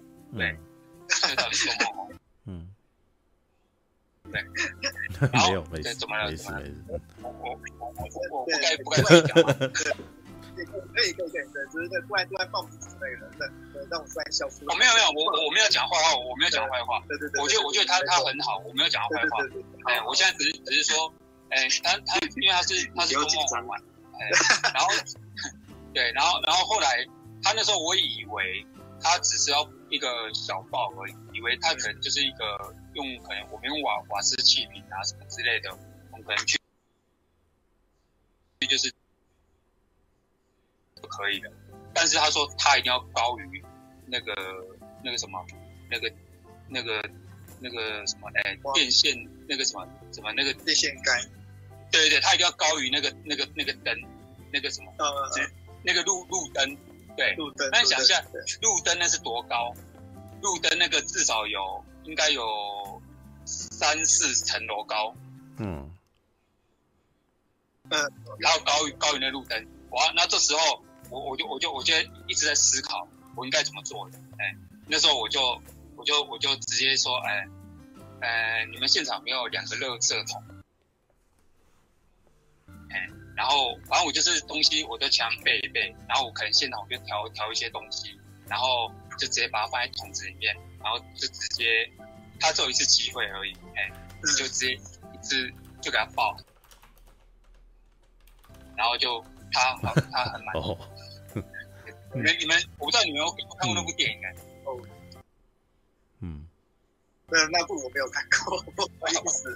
有我看过，对对，我那是我比较深刻，因为我觉得我我很喜欢导演丢给我难题啊，因为就是导演要给我一些东西，就是可能要我，就是他觉得他要怎么样怎么样，就像大陆，如果像那个陆大陆的导演，他们很喜欢，就很喜欢丢给我一些难题，嗯。我喜欢，我很想跟大陆他们合作，因为他们很敢玩，嗯，他们觉得他们要这个，他们就一定要，嗯，要要，他们一定一定就是要要要要求到，哎，包括连那个像我做绝地求生的时候，那时候我记得我们在那个那个树林废弃场，嗯，对，那个是以前的那个什么客运总站，哦，那个很有名的那个地方，对对，现在整个被拆掉了，我们。在那边我们要炸一整条，就是它从头到尾好像应该是长有一百五还是两百米吧？对，我们要从从头到到尾一直就一直轰哦，就因为它是有点仿那种，就是那种那个什么，嗯、就是很像那个飞机落弹，然后轰一直轰轰轰轰，从头炸到尾。对，当时我在那边我就放了二十多颗的。那种炸菌状的那种那种器具，对，嗯，然后也是，嗯，也是很很安全的把它完成，对，嗯，对啊，所以我觉得我觉得我很喜欢，就是他们给我一些一些东西啊，一些一些挑战，我喜欢他们挑战，然后大家那个集思广益，然后把东西做好那种那种集齐那个力的感觉，这样子，对，我喜欢去思考，喜欢。思考思考就是在可能当下去思考怎么用现有的材料，而且加上一些可能外外带的一些原料来去、嗯、来去完成。嗯，我我我我喜欢每一次都不一样的东西，我不喜欢都炸一样的东西，因为炸一样东西就变成是工作。那有没有真的是那个突然来个要求，就发现现场没有材料，或是真的达成不了？有没有这种经验？对，有啊有啊，也是。有啊，那这样的话，那这样的话要要怎么去克服这方面的问题呢？直直接跟导演讲啊，还是 请他等我一个小时？不是，你通常准备的时间只有这样子而已吗？怎么？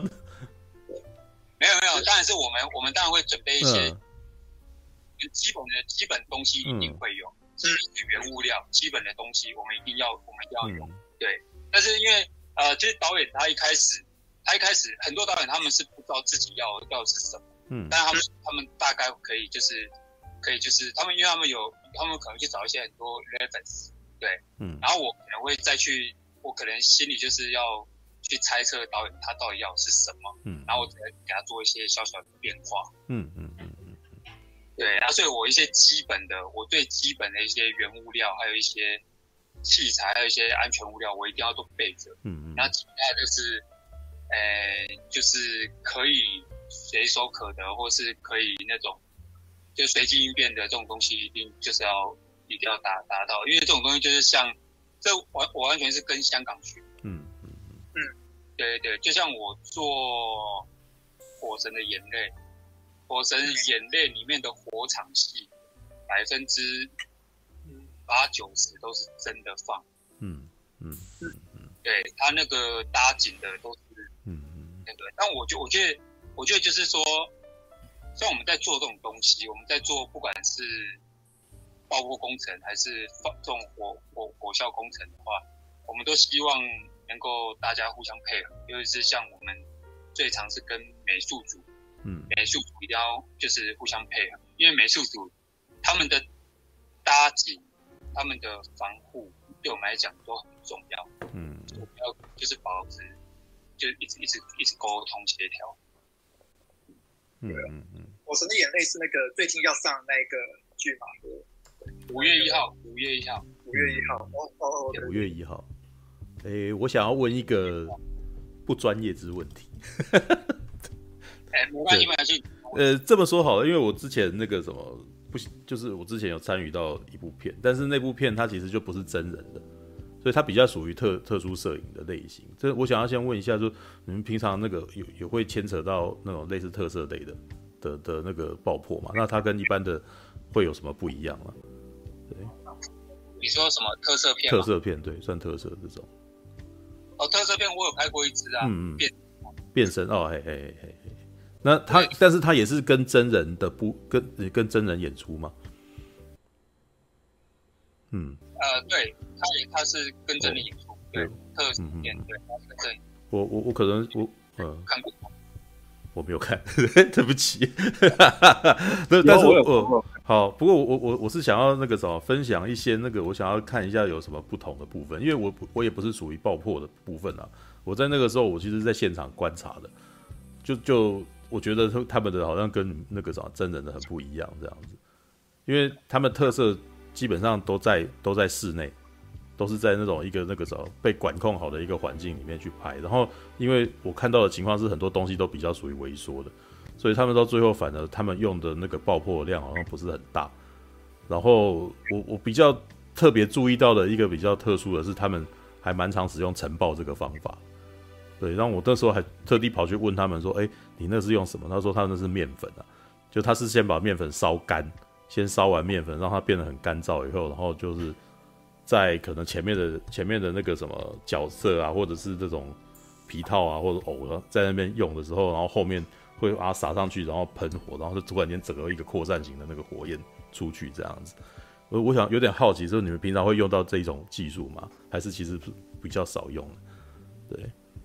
它那个其实就基本的那种，就是像城堡的概念。对对对对对，就是那种以面粉，因为其实，嗯，只要粉状的东西，你如果是它的密度，嗯，它密度如果是够的话，它其实很容易燃烧，因为你只要有你你第一个你要有一定要有热量哦，嗯嗯嗯，不管呃像面粉，还有像奶精粉，嗯嗯，还有一些只要凡有热量的粉，你密度只要有达到一定的一定的指数的时候，你。一点火，它一定都会燃烧。嗯嗯嗯嗯，因为像面粉这种东西，在香港他们也很常用。因为什么？因为它是一瞬间而已，它一瞬间轰出去坏就一瞬间就没了。嗯，这是非常非常安全的东西。哦，所以他们比较安全。嗯，对，面面那个那个比较安全。对，但是其实其实，在呃，在香港大陆来来说的话，我们那个我们直接叫火粉。火粉啊，我们。掺杂一些可能像面粉，然后我们加一些再加一些木炭粉。嗯嗯。对，因为它有一些那个火星，然后有一些就是美美感，然后有一些至少也飘在空气中一些一些可以多余的一些，一些漂亮的一些东西。嗯嗯嗯嗯。对对，那但是在现场跟真人拍的时候，现在还会你们会用到这个呢？还是现在还是干脆都用炸的？对。我们现在。呃，我们我们几乎都会，我们几乎，我们我们我们会看，嗯嗯嗯，我们是看那个片子的特特质，嗯嗯，就是要很写实的话，嗯，那我们就要做一个写实哦。东西给他。但他有可能比较虚幻一点的话，我们要做虚幻东西给他。那如果他是那种特色片的话，我们就是可能就有点仿照那个日本的特色片来去拍啊。日本人他们都喜欢用那种爆的，他们就放一个水泥包在里面，然后放下面放个炸药，这样炸起来就就很多粉。哦，他就会扩有一种扩散的那个效果，然后在可能前面的人摆好招数的时候，后面就会 会会有一个然后展示他的那个。能量的那个跑出来，对对对，就是好，就是往它是往往上呃，是是是，哦，所以它比较安全哦，因为 我我在现场看到都觉得很害怕，对嗯，那其实其实非常安全，其实非常安全，就是它只是一个推进的感觉而已，这种特效爆破它就是一个推进的概念，它只是一个把东西把它推出去的概念，嗯，你。只要不是推一些化学的原料或燃料，嗯嗯嗯，那其实距离上都可以偏很近。推粉，还有推一些安全物料，水松，还有一些保利龙什么之类的。呃，应该应该哦保利龙那个可能会瞬间燃烧那个。嗯嗯嗯，不不不是，可能推一些像培养土。嗯嗯嗯，还有推一些像一些树皮。之类的话都可以，那个就像赛德克巴莱，因为赛德克巴莱我有去运动过，我我是运动炸药的。赛德克巴莱那时候他们呃也是带带 mission 那个韩国的那个带 mission 他们去做的。那带 mission 他们那时候他们也是拿雷管，然后插在乳胶炸炸药上面，然后把它放到深处桶的深处，然后后来上面就给它放很多那个培养土啊，还放很多那个树皮啊什么之类的，然后它直接轰出来，然后人都可以很近。对，是这样。哦，其实是安全的，其实都是安全的，但是但是还是要小心的，就是不要真的跨到上面，然后它刚好看。啊啊啊啊啊！还是会有冲击力，嗯嗯，它冲击力还是还是会有一定的伤害程度，但是不会一定死亡，但是受伤是必然的。嗯嗯嗯嗯嗯对，所以说我们还是会抓抓一个，而且我们还会。嗯嗯还我们会分替身的话，替身他因为我们我是最常跟替身跟那个武术指导动作他们是最常合作的人，那他们的特质是什么，我大家都能能够了解，所以我会跟他们说，你可以带多近。但是如果演员的话，如果导演他硬要演员来的话，我就建议那演员很远远，我就直接要按，我就直接要按按按炸。哦，有有人在问说有没有？曾经遇到非常危险的情况，对，就是就是没有弄好，然后那个什么出事这样子，是吧？出事现在是没有，但是有一次，嗯，是我记得我们在拍火场的时候，那时候是很早，嗯，很很早，那时候他门口就是我们拍那个类似像那个呃那个做做茶叶的那个。他做很多那个茶叶那种盘子，嗯，就是木木木木边的那种盘子，嗯嗯，然后有好几层，你说塞茶叶的那种网子，那种放在上面这样子，对对对对对对，然后放在门口，啊，然后之后他们说那个也要烧，嗯，但是我跟他说那个烧很快，就是我我建议说那个就是我们还是做好防护的时候再烧。但是那时候就是他们说时间好像快天亮什么之类的，就是一个一个八点档之类的，要很很很很早期。然后那时候烧一烧之后，它整个烧烧了，但是它门口整个都挡住门口。那我们那个平数大概只有差不多七八平大而已，而且摄影机、人员还有副导都在里面。那时候我就不顾三七二十一，我就直接我就直接。就钻缝，我反正就直接钻出去，然后钻出去，我就直接一把，我就直接把把把那个那个那个什么那个盆子那个网网网子绳给它拉倒，然后整个一路把它拖出来，而且刚刚好那时候就突然来了一场倾盆大雨，倾盆大雨，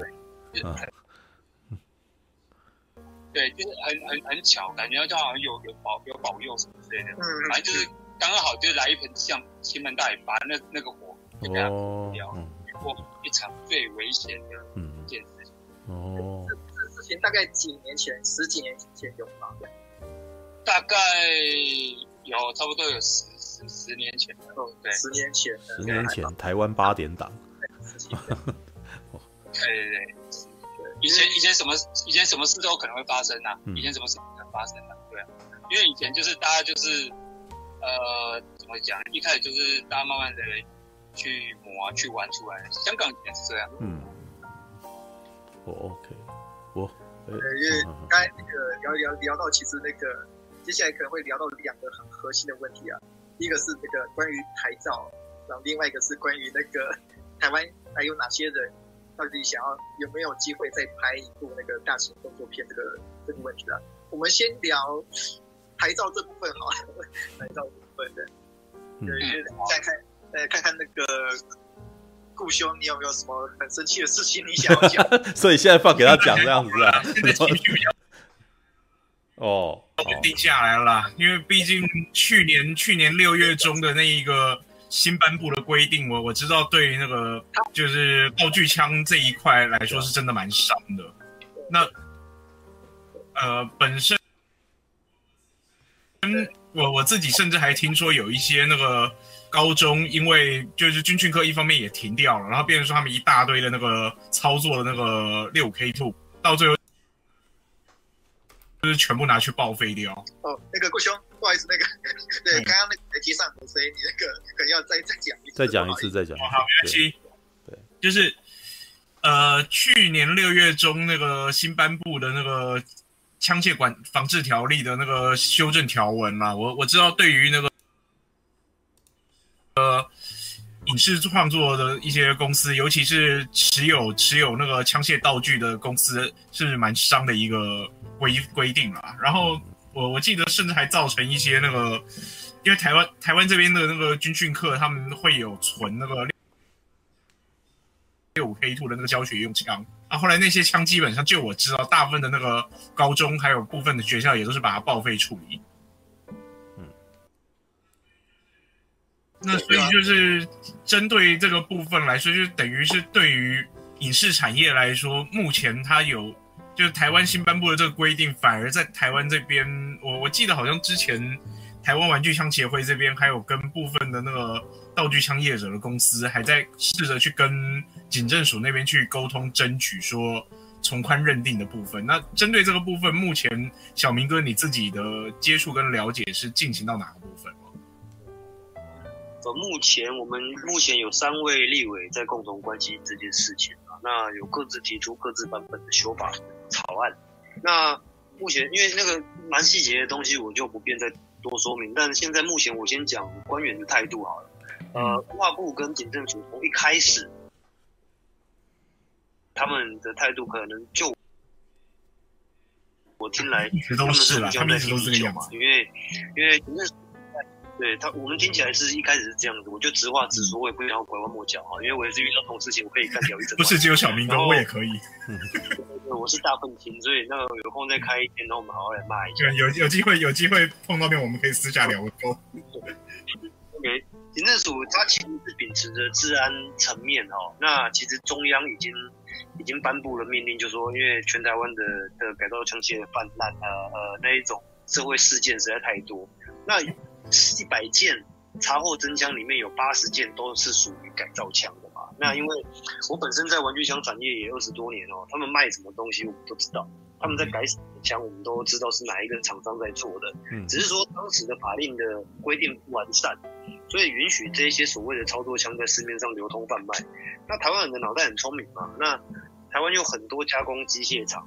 所以就会造就出好多很多，我发现台湾人好爱枪，都可以这样子乱七八糟改嗯，对，每一个啊，到处每个黑道都背后都有一些枪械专家，这样子就是 时常都会有这些黑道冒出来。嗯，所以我是觉得台湾人对枪真的是蛮热爱的啦。那热爱当然是警政署已经在关切，所以到最后，到最后才会逼不得已说啊，OK 颁布了这项命令。可是呢，他们在写法条的时候解释，把那个解释范围扩得很大。也就是警察能够认定的解释空间非常的大，甚至大到刚刚所提到的，呃，我们学校所用的那些教学用，全部被列为操作枪。嗯，那没有错啊，因为你的检视范围过扩大的关系，导致于我们的枪就中了，因为里面有讲到说去打击敌火，然后枪管有主铁什么什么巴拉巴拉一大堆的法条，全部都是中奖的范围嘛。所以那时候我们开开开会的时候，就是在讨论说有没有这样的空间可行性。可是呢，他只规定说，如果我们这种啊，因为我们这种东西叫模拟枪哈，那。模拟枪的管理范围，就是说，我们之前是因为所谓的报备制啦，因为警政署在还没修法之前，所有所谓的报备制，它可以用报备制这一个的法律上的的行政层面，变成是一个行政命令，可以直接去解释说，OK，这个我只要警政署同意，那就可以进口。好，可是后来变成许可制之后，就会加上一些许可制的条件嘛，除非我今天是要进口来研发、制造、呃设计、专攻外销、出口以外，均不得。使用这些东西，你也不能够出租进进出口，什么都不行。所以当时我们在咨询的时候，警政署会一直的跳针，所以我跟他说：“哎、欸，那这样我们枪还能用吗？”然后他就会一直不断的跟跟你强强调那一些法条的管理办法，然后不断的跳针，因为他们没有办法去这个东西。那就那就警政署的层面来说，哎、欸，影视用枪应该是文化部要去订定，怎么会是我们警政署呢？那文化部又觉得说：“哎、欸，文化部怎么可能管到枪呢？”所以，然后你又讲到枪之后，那官员的心态都会觉得说：“哇靠，枪这种东西啊，如果万一出什么事情，我完蛋，对不对？我的，我我我人头落地嘛，是不是这样子？所以，你官官员来讲，一定不想要碰枪，包含之前立委的态度，我相信都不没有人想要碰枪这一块。嗯、那所以我们去开会几次才会发现说：哦，原来你们连我们用什么枪其实都不知道。我们用的东西虽然被定在模拟枪里面，但事实上，它在世界各国来说都是制式枪械。因为我刚刚说了。嗯”每一把枪都是真枪改的，那我想要请问你，它算是真枪还是模拟枪呢？嗯嗯，对啊，它可以打实弹的机会是不是比那些所谓的模拟枪还要更大？因为它的材质跟它的枪膛的材质什么各方面，它都是一个一个可以承受高动能炸药火药的机构啊。那曾经打过实弹的，那是不是更应该被加强管理？所以我们之前在进口的时候啊，我们从进口到机从机场到警察局每一天只要拍摄完毕，都一定要缴回警察局，然后每一支枪甚至连弹夹都做清点。好，假设说我们这个东西是模拟枪的话，那我放家里就好了，我为什么要放警察局？嗯，对不对？所以我们之前拿到的批文是，是是比照真枪的呃枪炮弹药刀械管制条例里面的真枪第五条的管理办法去做。那所以说每次都一定要先经过警政署同意、文化部同意。进口，然后放到警察局，所以这样子的规范跟韩国是一模一样。韩国的规范也是这个样子。那他们不允许枪放在国内嘛？可是现在现在的趋势是说，像连中国大陆现在都有自己的枪厂可以放枪，然后让让民间业者可以很很的支持创作自由这一块，在在在符合他们国家的法律允许下去拍摄你想拍的东西。嗯。可是现在反倒于台湾来说的话，台湾变成说你整个亚洲只有。新加坡、台湾跟北韩不能打空包弹，那新加坡我们就不谈嘛，因为它的影视产业其实一直没有活络起来。可是北韩跟 北韩更不用讲，那现在台湾 我们跟北韩同个等级，就对了，对吧？对啊，现在上次这边还有跟一个制片在讨论，他讲了一句很好笑话，他说怎么样？是现在是是是马来西亚不能拍同志片，然后中国大陆不能拍鬼鬼片，现在台湾不能拍枪战片哦，现在一个国家要进一个。所以禁掉枪这个东西，就是变得是一个很荒谬的一件事情。因为你你你全世界的影视产业前五十大卖座的票房的的电影里面有三十五部全部都有枪，然后剩下的十部，剩下的十部就是就是所谓的啊动画片啊，像《冰雪奇缘》那样的动画片。再来五部是什么？奇幻电影，就是《魔戒》这一种。没有一部文艺爱情片是真的卖到前五十名的嘛？对不对？那你如果以这样子的结构去看。假设今天有海外的剧剧组要来台湾拍摄，那肯定不会给你拍什么鬼鬼文艺爱情片嘛。那能够创造经济产值的，那一定是大型动作片。结果好，假设今天我们的李安导演要回台湾拍拍那个那个《双子杀手二》，好，《双子杀手》第一集它是用什么规格？IMAX，对不对？是已经是八 K 等级的画质，然后每秒一百二十格哦。那警政署回一句说，哎，那你用假枪 CG 拍就好了。好，八 K 画质。每秒一百二十格的 CG，成本很可怕。一秒一一百一秒一百二十张哦，对，我靠，我要跑几天，我跑一个枪我我要跑几天，神经病。所以这个都是外行人在讲的事情，嗯，对不对？嗯，对，那个可以在现场可能很简单拍掉的东西，你却你却你就把它想想的要要那么复杂，那你这样李安李李安听到之后说，哎，台湾不能拍枪，好吧，那我我换去马来西亚拍好不好？你知道当年的 Lucy，当时其实是马来西亚跟泰国跟台台湾在竞争，就是说啊，Lucy 想要在亚洲取景，那这三个地方。能够哪里可以开枪？因为他们在法国已经有拍到，已经有把枪拍掉了，所以说要连起，一定要连那一把枪。好，当时台湾是可以进口枪械从法国进来，好，我们占这一项优势啦。那马来西亚跟泰国不愿意从国外进口进去，因为他们坚持要用他们自己在地的空包弹的枪，所以台湾最后因为这一项优势，然后再加上文化部啊愿愿意砸大钱补助的情况下，陆续来台湾拍，好。国际知名度会有一些嘛，对不对？那我再举例一个，二零一六年那个时候，成龙剧组来台湾，好，那他们当时的目的非常非常的明确，我要拍一个非常大型的枪战动作片。当时的中国大陆是不是？好枪进去。你就你就看罗志祥的那一部嘛，对吧？哎，那那个机器之血。对，当时他的目的非常明确，我一定要拍一个很大型的枪战动作片。那选来选去，哎，只有台湾啊？为什么？台湾制造玩具枪是世界顶尖在制造，OK，假枪这个部分我们台湾就就可以领先的嘛，好，那再来我们也可以无止境的从香港进一些很很新的的影视枪械来台湾这样拍，你要拍多少发我都随便。他们当时 booking 了一万五千发的子弹，好，然后所以说他们从前置到整个拍完，大概光是前置期就大概四个月了，那加上拍摄期将近半年的时间，他们在台湾的总花费高达四亿台币。也就是说，他们带来百多个工作人员的吃穿住娱乐全部在台湾，嗯、然后再造就了两百多名台湾籍工作人员的就业机会。嗯，这个其实我蛮看重的一点啊，而不是他们官员在咨询的时候说：“哎，每年台湾用多少真枪来拍啊？”哦，嗯，两，你知道这两部背后带来的经济产值有多少吗？对不对？你随便一部都五千万起跳，甚至一亿、五亿，可是台湾随便拍一个爱情片，它需要花多少钱？一千万、两千万，对不对？那我随便只要一部就可以挡你们好几部，那你说枪动作片重不重要？对我们来说，这是我们的未来，嗯，是吧？嗯，对，OK，对啊。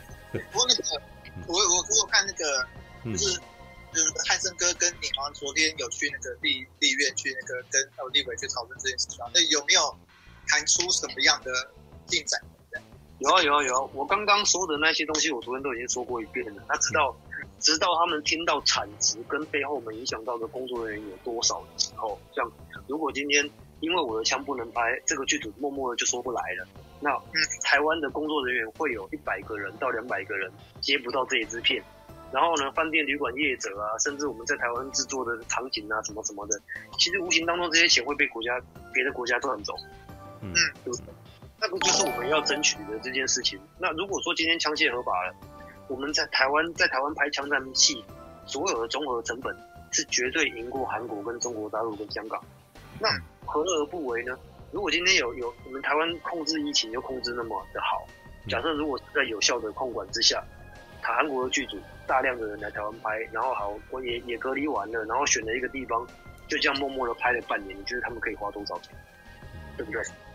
对啊，那你说这个东西对台湾重不重要？我自己看来，这个其实非常重要啊！你经济价值跟观光收益都有，嗯，那不去做的，对，嗯，所以那个他们目前听听那个小明哥，你这样听完听完你讲话，那些官员们或立委们，他们有在现场有什么正向的意见吗？还是说他们讲说哦，我回去再研究看看之类的？他们就有啊，他们就睡醒了。哦，所以所以有有有正向的反应了，对。不是讲的直接一点啦，我我就讲难听一句啦，妈的，听到有钱赚，每个每个眼睛都亮了。嗯嗯，不是有钱挂税混蛋那些家伙，这个是绝对对，绝对是有政绩的。嗯嗯嗯嗯，哪一个立委也好，或什么的，你只要捡到影视产业这一块，背后有很多东西，其实是可以很值得去关注。嗯嗯嗯。对啊，所以所有人都大概要去了解说，哎，其实影视产业为什么那么重要？韩国就是影视产业带起来一部分，对嘛？冬季冬季恋歌，对不对？然后政府尝尝到甜头之后，然后大举的投资软实力这一块，对吧？然后所以他们很敢拍啊，他们也很有钱拍啊。然后他所有的片卖到全世界，即便即便讲韩语的人口大概八千万而已，他们还是有能力卖到全世界。对啊。所以其实台湾台湾所有所有工作人员都要去想一下，嗯，对不对？我为什么可以？那我们为什么不行？嗯嗯嗯对，这这一点倒是没错了。讲韩文的人没有没有比讲中文的人还要多，但是他的国际化的程度却那么高。对，嗯，对啊，他很认真在做，这个是的确是真的。嗯，对啊，那前那前两天才有个新闻嘛，那个 Netflix 就要投资韩国啊。嗯，对，五亿美元嘛，对，不是投资台湾嘛。这个，哎，对啊，没错啊。哎，这个别提了，一讲到 Netflix，我我就想，我就又想要更聊某部，搞到台湾差点没办法跟 Netflix 继续。我我觉得这件好啦，我觉得这件事情不是单一的那个什么单一一部剧的问题。我觉得其实是那个啥，整个台湾制作界的原罪，你知道吗？因为不是我，当然我知道你要提的是《追梦者》这一部片啊，但是我我从我的观点来看，是当时 Netflix 其实也拍了几部那个其他的作品，但是我真的觉得他们真的对于整体的那个台剧啊，我真的觉得这个这是台湾人拍拍片啊，他们的那个习惯问题。就我们其实拍片是拍给自己人看，对，那到最后你你会变成发现。倒是韩剧比台剧还要有那个什么大众市场，这是不争的事实，知道吗？他们平常我真的觉得这个还后背后有一个原因啊，平常平常练习的不够多，你知道？所以所以到最后你要你要拿出去，哎，突然间有那个国际国际型的提案的要给你的时候，你你做出来的东西其实就不行，你知道吗？而且我我老实说，我其实觉得这后面的情况是，他们争取到第一发的人都没有都没有想到后面的事情。他们都只想要他们自己而已，所以他们拍的东西全部都拍给自己看的，你知道吗？就就不是，所以到最后大家全都变成啊，那我们再看看好了。对，就是之前那个早前几天应该是两个礼拜前吧，那个时候好像在钱仁豪导演的那个 Clubhouse 里面，钱仁豪就有提到这件事情啊。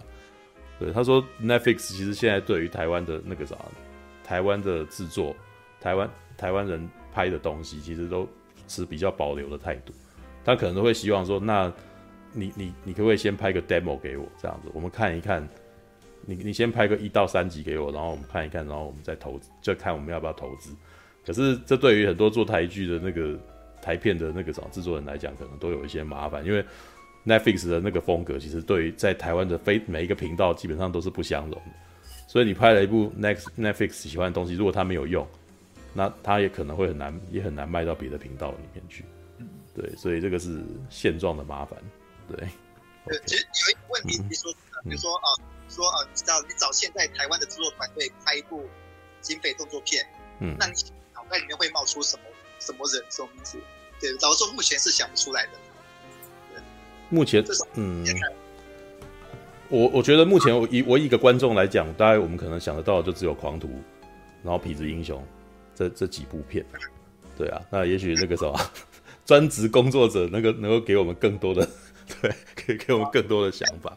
对，讲到这个，讲、嗯、到那个台湾枪战片，我忽然想到有一部，到现在不要说是那个发行影碟了，嗯、连扩大上映都不敢的，有一部电影叫《铁之路》啊，铁之，但是铁之路其实是比较属于独立独立制作的那个什么。没有，我我不管它是不是独立制作问题啊，你你那个片子从头到尾，光是他预，搞不好他能看的就预告片那一段枪战而已。来，那个我们 我们请条明。来来来来，那个找给我们一些提点，就是说，如你如果要讲我们台湾要拍一部动作片，你觉得我们还有缺什么呢？或者是觉得其实也也许我们想的是不对的这样子，对，嗯，所以我，他只讲他只讲，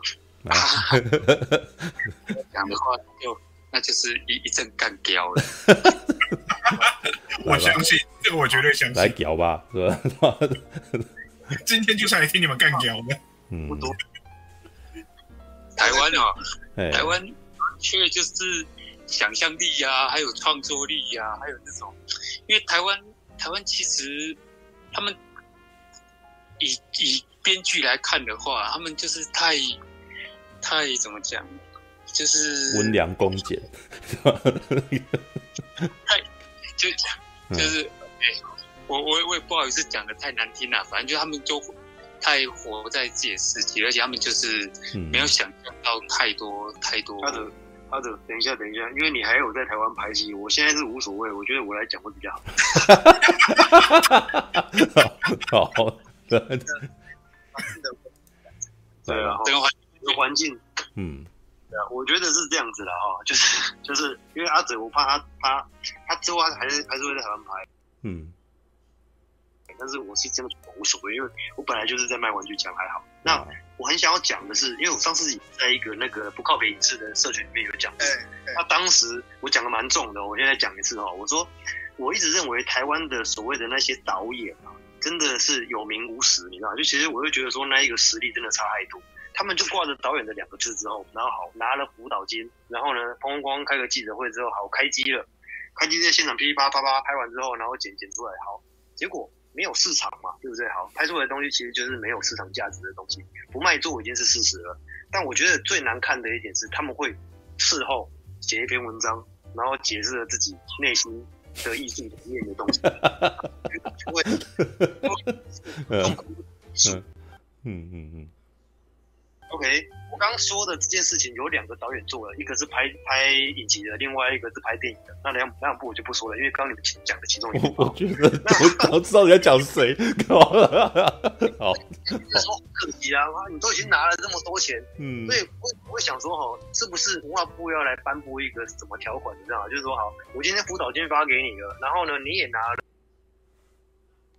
投资人的钱了，好，那你要保证。你不要说卖钱好了，你能不能保证回本？你如果当着我的面能够回本的话，好，你签下去，好不好？但你如果不能保证回本的话，你不要拿这些钱。那如果赔钱的算你的，你敢不敢？我我相信十个导演有九个都不敢。为什么？因为他们根本就没有拍好商业片的实力。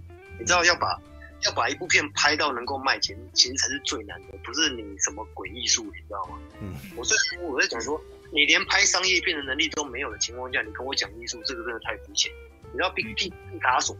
他要画商业的东西，当然是对他来说完全没问题。所以他到最后走出他自己，做了他自己那一个非常有价值艺术的东西，那才叫艺术啊。那不代表说他画商业的东西不行，只是他不愿意。你至少要有基本功，你有基本功的情况下，你再来跟我讲你要什么他妈的艺术，我觉得是这样。嗯，那在你在没有这样子基本功的情况下，我刚是骂脏话。好。如果你在没有这样子基本功的情况下，我认为你还是回去学校好好学，或者是你跟其他剧组好好学。我们把商业片先做好，至少你能够产生一个工业链的结构。台湾不能没有商业电影，那你文化部不不能一直只是在去支持那一些所谓艺术的东西啊。那我常我之前也才也常在讲嘛，你这个东你这个作品没有票房，可是金马奖会喜欢。那你们知道这句话的意思吧？嗯嗯。对，那这句话其实很讽刺啊。OK，金马奖喜欢的电影就是其实就是没有市场的东西，我们自己认为是这样子。嗯嗯。所以，呃，我觉得很可惜啊。文化部你应该要再多支持所谓的商业的东西，这个才是工作人员的命，我们才会有有下一部片再拍啊，不是吗？你东西才能卖到国际去，对不对？你这如果都不支持的情况下，那我问你，你台湾的电影啊，台湾的电视剧，你要怎么活络？嗯嗯嗯嗯。讲的非常非常好，对对，两位请放心，因为那个这个频道本来就比较偏向那个那个观众向跟市场向，这个频道比比较少聊那些艺术面的东西，所以对啊，讲的东西我都很想要问哦，我也要问底下的听众哦，这几年台湾的电影啊，你们真的有哪几部是让你们竖起大拇指跟我说好看？没有，我最近有看到一两部不错的，不要这样子啊！先我先说，我最近看的一部电影，我真的觉得很感动啊！那个导演刚刚有上线哦，是陈奕迅的《叱吒风云》哦，对对对，《叱吒风云》真的好认真在拍的商业片，嗯，真的哦，真的是我很喜欢逃出立法院 呐，哎，马马大跑出来，对，逃出立法院，哎，你又说了我刚说中的，对。嗯，嗯嗯。呃，那那个那个，我刚那个小明哥刚标了一整段，那边我看那个退群这边，退群这边那个有开快六十个人，好吗？一大堆人留言说啊，说得好，说得好。没有啊，我呃，关于干掉这些东西，我们之后会特别再做一个节目，为大家进行。你说干掉干掉大会？对，你看刚一干掉，我不知道为什么那个下面那个。关炮之也又多了几个人，然后那个退群这边又多了几个人。啊，因为深夜时段，十二点过后到了，差不多可以解禁了。然后那些正经的事情，他会讲完。嗯，干掉宇宙，干掉宇宙。哎，等一下，我问一下哦，你刚刚说逃出立法院有有被讲中，是是你说拍的不怎么好，但是呢，在 网络上面发表自己的意，还是说拍的好的？就是你你认为？没有没有，那是你自己说的。那第一句是你自己说的。他刚刚不是说，他刚刚不是说那个呃，我们这几年的国片哪一部是你觉得可以按大拇指按赞的？哦，刚是这样嘛，对不对？刚是这样吗？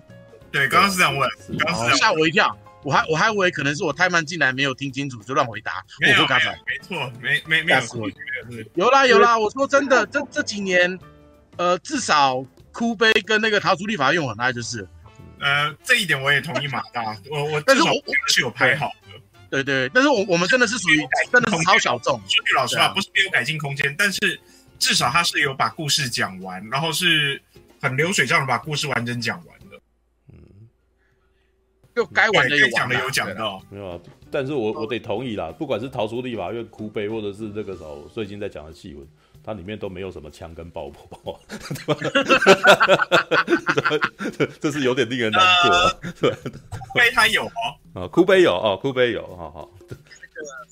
哭哭悲爆破不大的，哭杯才一下下 一把枪而已，只有那一把三 D 猎鹰的枪爆炸。没有，这个这其他的部分都是冷兵器的攻击啊，你说不一样好不好？那个啊，那那那那边先请安静一下，因为我要跟 Clubhouse 这边解说，因为刚刚那个那边。就是马可波跟那个陈佑，还有还有其他人都上线了，所以呢，现在树兄这边会有更多声音冒出来的。嗯、然后刚刚那个那个小小明哥在那个在 complain 说那个、嗯、对，连连我这边都多了好几个那个脸书朋友在在在在加我，然后呢突然传我一个讯息说啊，说的好啊，说的好。大家都很多人其实还蛮赞，大家都喜欢重口味，是不是？没有，是大家喜欢听实话。其实但是就跟黄明志说的一样，实话不要踩到你。没有，我我们我们业外边其实之前就已经都一直在讨论这种事情了，只不过今天那个什么的的攻击性是最高的啦。对，之前我算是比较婉转的在讲这件事情。对，OK。别闹了，因为反正我现在枪都不能拍了，我还能够干嘛？对，因为我我能够同意他前面的一点，是因为我我一直想要讲啊，就是我觉得那个台湾的导演啊，虽然我这样讲，可能可能很多人觉得我不自量力，你知道就是你。你又没有拍什么之类的，对，的确我没有拍，而且我其实曾经也是有个有有曾经有过电影梦，然后没有办法做的人。但是从我的观点来看，其实我觉得台湾的电影导演有一个麻烦，就是至少在一九九零年代后半的导演，他们有一个问题，就是那个年代我常常看到他们在玩意识流，你知道？就电影那个时候镜头晃来晃去，然后人在那不知道在干嘛这样子，然后接下来好像有一个意境，然后做一支短片出来，然后就说这个东西很。是一个作品这样，然后我那时候都觉得很痛苦，说你写痛啊小，你知道吗？但是他们当时的情况是还蛮受欢迎的，然后甚至可能那个什么，在主流的那个评论界，然后也一致说好这样子。我觉得在某个情况下，他们有点被带坏了，所以后来呃，因为他们可能用这一套拍广告或者是 MV 的时候还不错哦，所以我好像蛮厉害的，然后还蛮有意境这样。但是通常他们的问题就是，当他们把它解压，就是要开始去弄成长片的时候。就就就就会发现有非常多他们没有办法把事情讲清楚的问题，太糜漏是吧？对，就是没有像刚刚你们老师在讲的那个插梦者哈，这个就是非常明显的，就是一个那个他很很喜欢玩意境哦，他很喜欢玩实验的东西，结果他突然间人家给他成本让他去弄出一个呃九集十集的，然后有剧情片的东西，然后就他就比我们看了大概九集十集的意识流的那种实验的东西。对，那谁能够看谁谁会想要看十集？我这么看一集，我就勉强看一集，我就弃剧了，你知道吧？而且我要讲一件事情哦，当时啊，呃，Netflix 他们为了要，就是他们在这个东西的的首映首播啊之前，然后还办了一个很大的首映会，知道吧？然后办一个首映会呢，就是邀请这个各界的名流啊，或者是片商啊，然后发行商什么都来都来看这样子，然后呢？你知道《追梦者》他们给他放连放三集，你知道吗？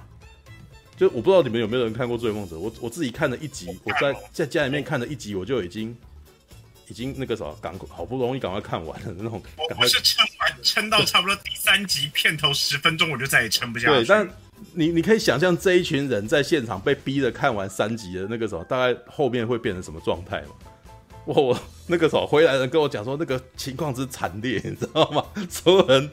脸色凝重，然后然后都因为你知道，在这种情况下，大家大家本来一般来说都会讲讲一些场面话，你知道，讲说啊这部片真好看啊，你们那个票那个啥一定一定那个啥那个好可能不是票房长红，因为他们是串流嘛。所以可能一定超级受欢迎，是吧？他说那一天竟然没有一个人敢说这种话，你知道？然后而且大概在可能很多人在看完第一集到第二集的那个中途就已经受不了离席，你知道吗？就所以那个那个的情况，当时当时是在当天晚上就可以看得出来这个问题麻烦大了，知道吗？对。那至于那个什么，刚刚有人提到说他们后来写一篇文章跟那个做那个专访，那个都是已经在这一场完了以后，然后发出来的文章。对，然后那个一看就知道我我我那个什么是非常典型九零年代后半的那种，我不知道你在说什么的饮冰识茶机型的文章，你知道吗？对，就是，哎，这个骗得了别人。我我只能说现在的观众都没有那么笨了啦，因为我觉得九零年代后半有一个比较对他们比较有优势的，因为那个时候网络化还没有兴起，所以大家可能大家看的东西也都没有那么多，你知道吗？我不知道你们应该都有听到那个什么，可能一些那种。传说哦，就是可能某导演只是拿着一个国外的那个东西过来，然后在现场放，然后就叫人家学一学，然后他就带着女生就离开之类的那种故事，你知道吗？那时候是真的还蛮多这种情况的，对，因为实在太在台湾其实没有没有像现在，我我我只要点 YouTube 我就可以看到一个那个什么拉斯冯提尔啊，或者是什么国外的那种新锐导演的作品，你知道吗？对，就是他就是在。在这种那个什么资讯的那个落差底下，然后他取得一个优势，然后他可以这样子赚这样子。但是这些人就是只能站站着高位，然后到了后面，人家，我觉得 Netflix 的情况就是那种情况。他们刚来，他们不是很了解台湾的的创作人哪一些厉害，哪些不厉害，那可能就是找一些那种可能在业界比较已经有名声的人来做这件东西。哇，那对对他们来说，他们就是抓到这个，然后趁机创作一回一回。但是其实基本上就是。把台湾整体之后的那个什么的机会，可能就把它赔掉了，这样子，好吧？这样，我我是不是说的太说的太白了，是吧？在啊，好吧，All right，OK，那其实我说真的，嗯嗯嗯，我觉得你讲的算是你在这个半从业者里面的一个心理的真心话啦。我说实在的，因为你不要说。台湾毕竟它的市场小，所以投资的量也少，变成说，呃，投资者会更在意能不能回收这件事。因为我们讲白一点好了，你如果一个文化要起来，有没有必须先要有足够的、足够的人砸足够的钱，让他一直足够去做实验，实验到某个程度之后，才可能往精神层面上面去往上发展。不然的话，基本上都会是以爽片为主，爽片久了，大家就会开始。开开始开发精神层面上的东西，但是台湾那个时期没有办法起来，所以再加上最近这几年的一个情况，就变成说台湾人就变得，其实该怎么讲？台湾人这几年的国片已经很努力在尝试新东西了，其实可以看得出来，但是还是没有办法那么快达达到大家所谓普遍的认证，因为。很多人就像之前前前年做前年那个叉叉我有讲嘛，他说他看统计啊，台湾人平均一年只看一点二场电影。嗯，是。这点其实是就是很明显，这个市场的情况就会影响整个业界的发展，这个真的不意外了，对吧、啊？但所以你讲的是事实啊，说实在的。不过你这样你看啊，这这样子的情况就是一年只大家台湾人平均一年只看一场。电影吧，一场到两场电影，但是这一场到两场电影基本上目前就是被好莱坞给拿走了嘛。对，那我们回过头来讲了，为什么好莱坞拿拿得走这些片？因为里面有动作跟爆破啊，知道吗？我之前提到一个案例，就是台湾人呢不喜欢看科幻片，但是呢只要有打架跟爆炸的科幻片，他们就可以看，知道？台湾人在骨子里面喜欢看打架跟爆炸，你知道吗？对，就是爱情片无聊。有打架跟爆炸的爱情片好，你知道吗？就基本，而且我之前还写过一篇理论，说如果你打得不够精彩哦，如果你打的那个什么，那里面的那个呃拳脚交接套招不够好，那你要怎么处理这件事？我告诉你就见血，你知道吗？你只要，你只要看起来够残忍，那个什么哇，血喷的够大，然后大家也会满意的。对，但是你套招套不好，那你就要给他见血，见血见不好，那你就给他爆炸，你知道吗？就是很早之前不是有那个老师所写的一篇文章嘛，然后他做了一支影片嘛，对，伤不起的什么？伤不起的中国大片，伤不起的中国大片，但里面他好像提到一篇，就在讲那个什么《西游》欸。哎，那是他是他他有做一篇讲《西游记》嘛？那做《西游记》的时候，他就说台湾版的那个就是哎，这个什么呃，他做什么这个就爆炸，那个东西他更他自己就爆炸之类的。没有，不是当侧的，不是不是，你讲错了，你讲错了。他讲的是西行平妖，就是当侧去大陆拍的《西游记》的故事，但是是把他以前的老片，就是用大陆的资本再拍一次啊，是。对啊，他讲的是《西行平压》这部，嗯，就是张彻拍的片子。对啊，是。然后那那一段是在讲说，就是那一段是在讲，就是盘点大那个他目前看过的华人拍的《西游记》片。对对对，跟伤不起的中国大片那是两个影片。对啊，对对对对，应该哦，这因为都是老师做的，所以我混淆了。嗯，我懂我懂。嗯，不过我我得说了，就是讲了老半天，其实我我台湾观众是喜欢动作片。但是呢，台湾的创作者本身呢，不知为何，他们在做动作场面的那个铺排这件事情的那个勇猛度，跟他们尝试不够不够多，你知道吗？所以我们每次都看到说，哦，我们看到很厉害的东西都是从香港来的，从从南韩来的，然后或者是从那个什么，像像最近连印尼都有了嘛，对，嗯，我们还是对，就是我们还有那个全面突袭这样子的片啊。对，光光他之前也有努力过啊，可是他的票房却不好。是啊，嗯、我就是因为大家已经习惯了说台湾片看起来都很无聊，所以像我，我国中的时候我推推荐大家《痞子英雄》第一集，我跟他们说这部片很好看，比大部分的好莱坞动作片都还要好看，嗯、没有人相信我，你知道吗？我在国中就已经。发现了这个潮流是无法的，不可逆转。我一个人非常渺小。这这真的是一 对啊，这真的是一种先入为主的观念。但是，然后狂徒也是一样，我 嗯放给大家看，大家要么就觉得说啊，台湾片怎么可能拍的好？这种东西看起来很中二啊，因为他看台湾片的，要么就是那种喜欢看好莱坞片的，嗯、要么就是那种假文青。假文青当然不喜欢看狂徒嘛。那喜欢看好莱坞片的就瞧不起瞧不起台台湾片啊，觉得说这看起来无聊这样子，对，没有是一样。但是我觉得背后还有一个主要原因，是因为台湾的电影教育训练是属于文艺类为为为霸权的啦。是啊，对，是啊，对，就是你你你你想要我我我很少看到有一个那个什么的电影系的那个什么老师，然后学生拍那个什么动作片，然后他会给他高分的，我很少看到啊，是啊。对，甚至连甚至连别的不提哦，你有那种夸，就是那种很猛烈的那种手动运镜这样子的东西，也很少出现哦。对，大部分的大部分你看到的都是走文艺路线的，对啊。因为很简单嘛，因为老师不懂，他没办法跟你评价，你懂吗？呃、对对吧？大大部分的，这这有一个尴尬的点，因为很多老师他们自己本身也不是业界人，对，嗯，对啊，其实他没办法吸收啊，就觉得就是这样，嗯。那那有没有可能在学校的那个师资里面导入那个动作动作指导这样子的课程？对，不能做的比较专业。嗯嗯，对，跟刚刚那个那个河马哥，河马哥那个。嗯，就是那个传讯息跟我说啊，刚刚那一整段说的好的那个仁兄，所以他他想上来说，我就特地拉他上来。哦，好好好，来吧，那个什么就开口了，对。因为我发现话，那大家 complain 这一段，然后突然那个人气就暴增好多，退群那边也一大堆留言。哦，搞了半搞了半天，大家喜欢听这个啊，然后就在旁边说说的好，说的好。好，对，请讲实话，请开始。哦，说。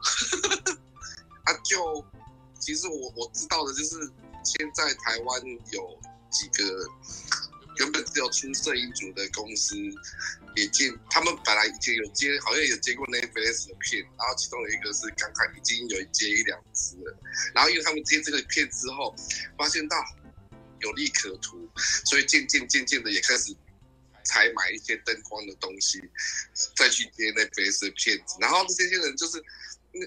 已经接了摄影组赚不够，还要多赚灯光组的钱，就变成也变成统包，统包最后连基本的场务东西也跟着包。那请问一下，这样统包下来的东西，片子会好看吗？因为那边是给的预算其实都很高，可是为什么他给了高预算，结果出来片子都是佳作啦？说实在话，这是我知道的。这阵子我知道所我这一两年所知道的事实啊。嗯嗯。不知道大家有没有听到这种事情发生过？呃，其实这种事情还蛮常发生的。这是算有点秘辛的话题。嗯、没有这个啊，因为我这个人太给别人的印象就是，嗯，好像什么事情都可以都都可以跟我讲，可是我就不小心知道很多很多很多的秘辛啊。所以是上来爆料的，这这个。话其实有说 Netflix 其实还是有在台湾投资纪录片嘛？对，这不还是有嘛？他他们一直都有在投资啊。可是通常投资，你想嘛，去接跟 Netflix 他们那些接头的制作方或者是制作公司，他们会不会把 Netflix 给的预算先嗯先拿走了二分之一，然后因为这样的低预算之后，所出来的剧情啊、脚本什么东西，都也也是做的不怎么，就就是做的不好，就像在拍，就是我怎么每次看那些 Netflix 的台剧，就觉得说这是在演八点档嘛。我我得说，其实这不得不承认，我们台湾人最会做的就是八点档啊。对，有几有有是有一点有几部对。我其实我有听到一个八卦啊，但是我觉得这个八卦可能需要验证，我并不知道这这这件事的真实性，知道吗？对，好，等我一下啊。好，对不起，对不起。对，那现在现在应该 OK 了。对，好，我我刚刚提到那个，现在 OK 吗？哦，现在大家听得清楚哦。对，对，因为我现在好来来，可以可以，我来讲一下那个一个谣言，对，但是大家听一下，然后我不知道有没有那个什么，你可以验证一下，对。当初 Netflix 在推出最推出《追梦者》的时候，算了，就讲直接讲出来好吧，《罪梦者》的时候，然后呢，曾经有同时在发生一件事情，是有一部政治惊悚片。好，这个我不能，我我先不讲名字哈，因为他现在准备要拍第二季了。哦，一部政治惊悚片，突然间发新闻稿说他那个时候因为追梦者的那个时候关系，导致他被抽了银根，你知道吗？对，然后这这件事情就哎、我们我就我们那时候在看的时候想啊，难道这个时候他好像意有所指，你知道吗？对，但是但是接下来呢，当天。同一个那个早，就是他影射的这个单位立刻发出了新闻稿，说我们没有做这件事情，你知道吗？然后就是我们没有投资任何这种东西，你知道吗？然后我们我们旁边的那个也也就是我们平常旁边的人就在笑说这个啥，这就是外国外国人遇到台湾兵，你知道吗？遇到就是很台湾兵是属于那个什么喜喜欢那个他遇到很多事情他用闹的，然后直接可能在在那个什么媒体上面直接用爆的这样子，然后可能以前有效，然后。那个可是遇到国外的单位，他们就直接那个什么，直接用正统方式回应，用律师，然后那个什么，然后就然后再加上那个什么，这就是以法律方式来回应这样。所以他突然间那个东西，他的那个爆，他的那个爆料跟那个什么的吼叫，突然间那一天之后，接下来就消火，知道吧？然后你的你的那个嗯，那个打招牌的东西本来就没有，本来就不会拿到资金，他只是想要闹一闹。呃，根据他的说法，我我其实并不清楚，真因为这个是我们在旁边看到的情况啊，我并不知道他真实的情况，也许会有人会知道更内更内部的消息。从我这边的观察，感觉起来好像本来要有啊，本来可能还还，但是可能八字没有一撇的那种感觉，可能只是刚刚开始，就是有有这个接触，然后对方可能表表示表示初步兴趣之类的东西。可是因为那个啥出，就是他们投资的。那个啥，台湾的剧集出师不利了，所以他们现在突然间一下子对所有人都保守了，对所有的单、所有的其他的投资都保守，对，然后于是后面的那个就气不过，然后就发文，然后大骂，对，然后可是我都觉得那个有点刻意要逼宫的感觉，但是那个啥，对国外的那个投资人而言，他们是不为所动的，知道？所以就是那个这这部政治惊悚剧，可能到最后突然间就他的那个什么。你有没有注意到他好像也没有要上上这个串流，好像也没有啊。对，对，这个是这个是我听到的那个八卦消息，但是我我我得说，我这个东西我没有办法证实。对，因为就是就是我们的观察跟我们看到两边好像在发生什么事情，但是我们只能猜，并不知道说他是不是真的发生什么事的。对，OK，这个是有这个是当时我觉得很有趣，突然间。怎么怎么那个什么新闻稿满天飞，跟另外一边这边讲完话，那边突然间又喊话这样子的情况，你知道吗？对。呃，这个现实啊。如果我是 Netflix，呃，你说台湾跟韩国要投资，我当然会投资韩国嘛。韩国有那么多已经有已经有的成果在那边，但目前台湾，我如果是我是投资者，我一想到说啊，我还要重新培养相关那种动作品。呃，但但是但是事实上，他们曾经是有有意愿的。你如果注意到的话，其实不也不只是台湾的，也不只是只有也也不是只有 Netflix 啊，连 HBO 在那个时间点好像也是比较有意愿做一件事情的。但是那个啥一样的情况啊，就是像《通灵少女》这样子的作品，到第二季也消火，啊，就是就是有呈现台，我觉得台台湾的那个什么创作人，其实有呈现一个东西，我们其实好像没有办法做持久，知道我们的第一季，我们的第一季跟第二季，他他第一季跟第二季的那个什么，没有做到，没有那个什么质感，没有没有做到同等这样子，对，所以第二季之后你，你你你应该很很，目前应该没有听到说《通灵少女》要做第三季吧？嗯，对啊，对啊，是，对，我看看那个我楼下有没有人想要举手，因、嗯、为那个什么马哥都上来爆料，看看楼下有没有人想要举手加入这个大。对，有有人想要爆料的吗？有没有人想要可以可以指正我的说法的？没有，我之前是听到，呃，我之前是看到另外一件事情，嗯，就是桥牌社那边那边有有人啊，应该是编剧还是导演还是谁吧，嗯，他就在上上片之后不久啊，然后呢，因为评价好像没有很好，嗯，他就抱怨说，啊，他在拍这部故呃这部故剧情的时候，因为是谈政治。他说他自己刻意没有去拍民进党政府的马屁，所以呢，哦，他呢，他们的这个制作就没有获得政府的援助，嗯，然后就说我们拍不好都是因为这件事情害的，对，然后呃，我他那时候还观察了一下下面的留言，怎样？然后很多人的留言就其实是不满，这样觉得说其实就是你你自己拍的没有很好而已，对，然后我那时候突然觉得说，哎。那好像这这样子的话，就不见得呃一定可信的。这样子好像要再保，就是保留一阵子看看是怎么回事。没有啦，这这种东西，我我我老实说啊，这这这种东西其实它那个你要看观众的反应口碑，其实是最明显的。就是你你对一个剧或者是对一个那个什么理念，你再怎么热忱。呃，好了，我们再讲一个这个案例好了。这这件事情还蛮八卦的，又是个八卦。对，有一部黑帮电影，嗯哼，最近已经拍到了第三集了啊。知道哪一部了？对，那小明哥有在里面，小明哥有在里面。但但是我是，但我的观点是那个啥，就是从制片端那边。跟我们讲的秘密，但我也只是听来的哈，大家听听就好哦。他说呢，这个黑帮片在一开始的时候呢，就是连剧本都没有。对，那基本上就就是几个大哥，然后在那边聊自己的当年这样子，然后就觉得，台台湾黑帮片不是有一片而已吗？台湾黑帮片已经这一部片已经拍到第三集了，对，然后 对，然后我不要我不要明白了对，然后靠北吗？你是一直要逼我那个什么把它。那 不是因为这太明显了，我忍不住想吐槽一下。对对，然后 呃，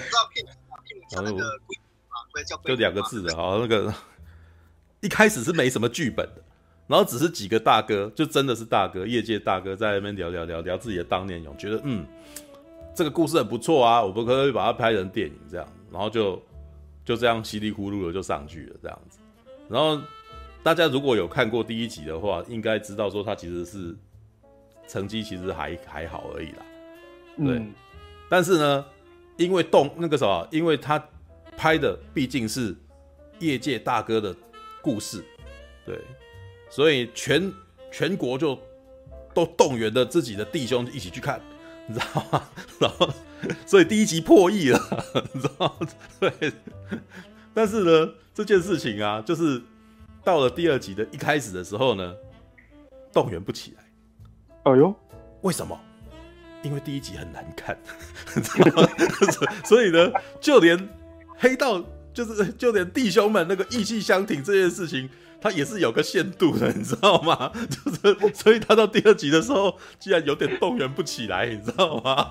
对，所以所以我要我要讲的是，我这我这讲这个故事，只是在告诉你说，你对一个你你对一个理念多么的信仰，多么热诚，有没有？那个也经不起那个什么，在里面经那个时候看一个小时的烂片，你知道吗？就那个口碑是无法持续的，那个口碑那个什么，你想要再拍看第二集，所以为什么那个 Netflix 的那个追梦者他们连播三集，到最后其实没有没有人可以 可以说出场面的话来，因为真的那个什么，那个那个那个有点精神折磨，那个而且这个可是连最义气相挺的弟兄们他们都都都受不了，你知道吗？对，当然后来第二集是后来是那个观众的口碑好了以后，然后这个第二波动员才才有再再来，知道吧？嗯。但是你可以可以从这这个案例可以知道说那个什么，一部片不好看，他就真的那个什么看完的人就觉得就会跟你出来说还好而已啊，你知道吗？嗯、就就真的好看的他才会那个什么愿意付出生命以命相挺，你知道吗？就像是那个时候，我就像是我看完《气魂》以后，哎、欸，我跟缉魂导演也没有也没有什么亲属关系啊，我跟他也没家人关系啊，嗯、对不对？那我为什么要以命相挺，逢人便讲说这部片很好看？啊，因为我那个那因为我被打动了嘛，我在那那一瞬间我真的觉得这部片很屌啊，对啊，或者是我小时候像刚刚那个什么，我们都提到了我们那个人生第一部片《绝地任务》，我现在还要讲它嘛，对不对？对，我跟麦克贝也没有拜过把子啊，那我为什么一直讲他？那其实就是无非就是因为这个故事本身触动到我，然后我在那个时候爽到，我出来就逢人要讲这件事情嘛，对啊，所以你对一个东西的理念信仰，那个时候有的时候画面跟爽就是的传达力，那个什么绝对胜过你在那边嘴炮，你知道吗？对，所以事后跟我讲这个电影那个什么，你应该要看点啊，然后那个什么你没有看懂啊，这个我都不不接受啊。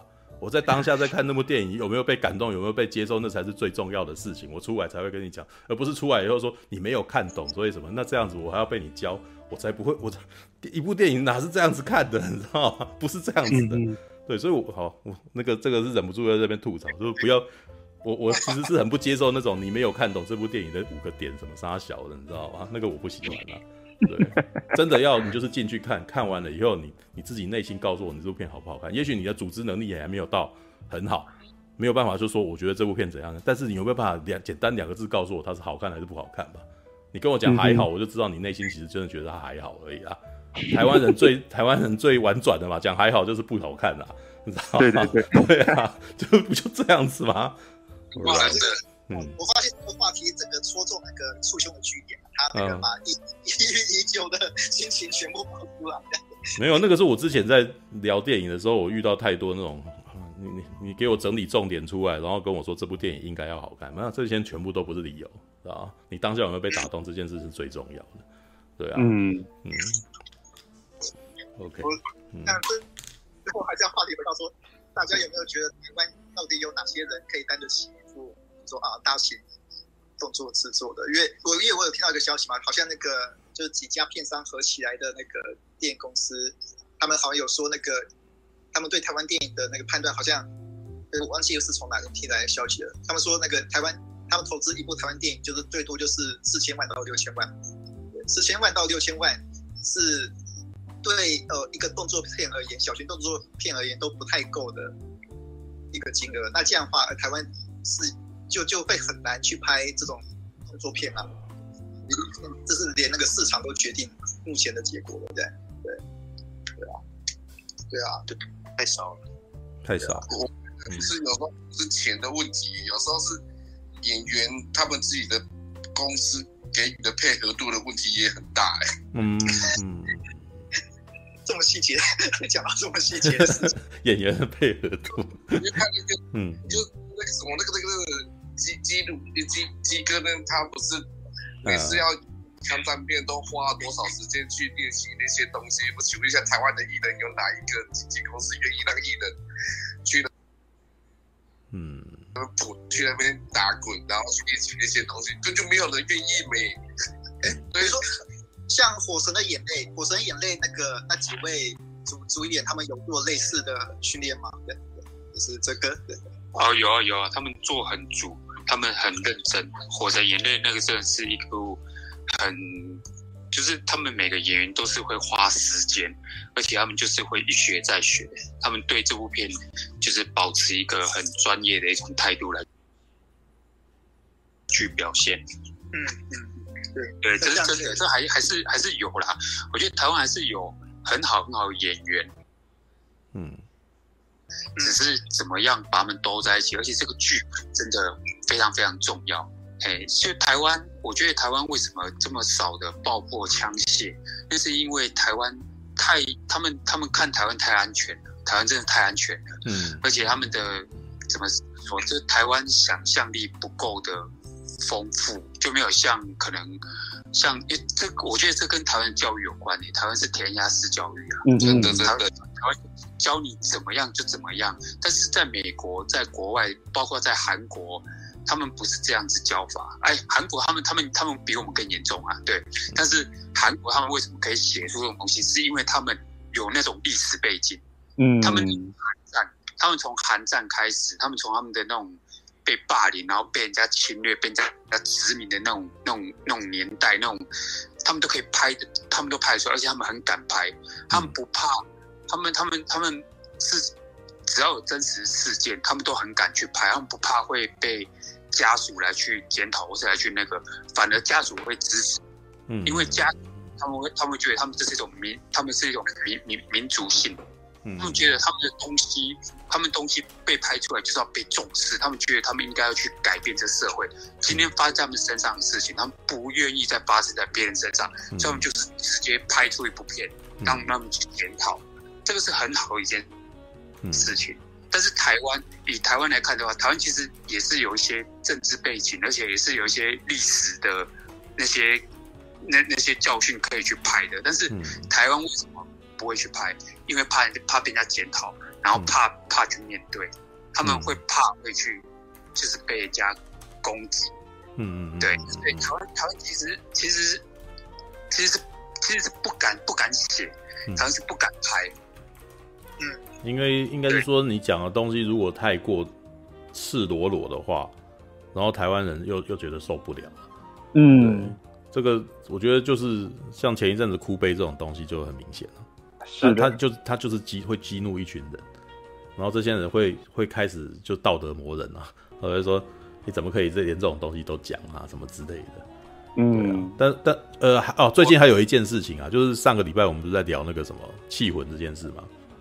对，哎、欸，我们气魂它只不过播了一个摩托车瀑布这这一个剧照出来，它就可以引起机车族一直疯狂的在检验那个气魂的粉砖，你知道吗？就说就说未来世界，然后你那个你这个东西基本上你是汽车霸权啊，什么东西，就是他们会无限上纲这种这种东西，你知道吗？只是一张剧照而已而已。然后而且这部电影甚至也没有在提这件事情，它其实它只是用一幕静静止的画的剧照，然后来暗示一些事情。然后接下来很多人全部都会觉得是在针对他，知道？我我觉得台湾有，我我觉得我们台湾的那个心情，就是我们都还没有真的成长到足以去面对我。我拿这个故事来创作，拿这个东西来开玩笑，然后你你可以忍受，知道吗？就连我们去年的那个返校吧，返校就是很明显啊。返校我一开始觉得，如果你要讲返校真正的那个这部电影在这个。台湾的历史意义的话，台湾影坛的历史意义是它，它它可以把这个东西，因为过去他们在做那个什么类似白色恐怖啊这种东西的时候，是把它做成创伤电影，知道吗？九零、嗯、年代初期的时候是创伤电影，知道吗？像像侯孝贤的那个呃悲情城市，他就是把那种呃当时那种冲突事件把它拍的很很悲伤，然后很时代的那种感觉哦，就是大家都很沉重。然后，但是气就是那种返校这个东西刚出来的时候，我其实觉得他如果真的要做的是，哎，他把它做成一个娱乐的东西的时候，代表我们已经可以面对这件事情，我们放下，所以我们才可以把它当成一个娱乐来来处理。但事实证明没办法，然后他到最后就要自自由，就要讲说你没看这个东西，你没有那个什么不爱台湾这样子，那你还你还是在你到你到最后，其实大家都没有把这件事情放下来。对，所以我觉得我们。还有一条，还有一段路，我们必须要走到我们当哭悲这种东西来，然后大家都还会说，嗯，你这个东西做的很辛辣，很厉害，我给你打，我比个大拇指，说你你还真是有种这样子的时候，嗯、我觉得我们的创作还可能有有办法往想象力多一点的那个情况做，因为大部分的人那个，我觉得大家在潜意识里面也不敢真的越过界，你知道吗？我我看到太多的创作者是，你好像想要讨论什么社会议题，好像想要很辛辣的，结果到最后你收尾收的那个空空空如也，你知道吗？就 就可能到最后又归结到亲情，啊什么，然后这个东西你到最后没有给人家一个答案或者什么的，为什么？嗯，海雾是不是就是？我觉得到最后的最主要原因是创作者自己也不知道你要给人家什么答案，或者是你自己也 nau 掉了，你知道吗？嗯，那那那别的不提啊，那如果是动作片的话很简单，那我们就打一架，你知道吗？你 哎，八零年代的美国片多么的草根呐、啊，你知道阿诺。阿诺所拍的电影，他的价值观他妈单纯到爆炸，你知道吗？对，就是就很很愚蠢的这种，那个通常都会有一个知识分子，然后在那边卖弄自己的智慧，啊没有在那边耍嘴皮子？然后就阿诺就直接揍他的脸，这样子啊，对，或者是讲一句非常蹩脚的俏皮话，How how about this？然后就揍这样子，然后大家看了就很喜欢，为什么？因为那那种电影是拍给蓝领美国人看的啊。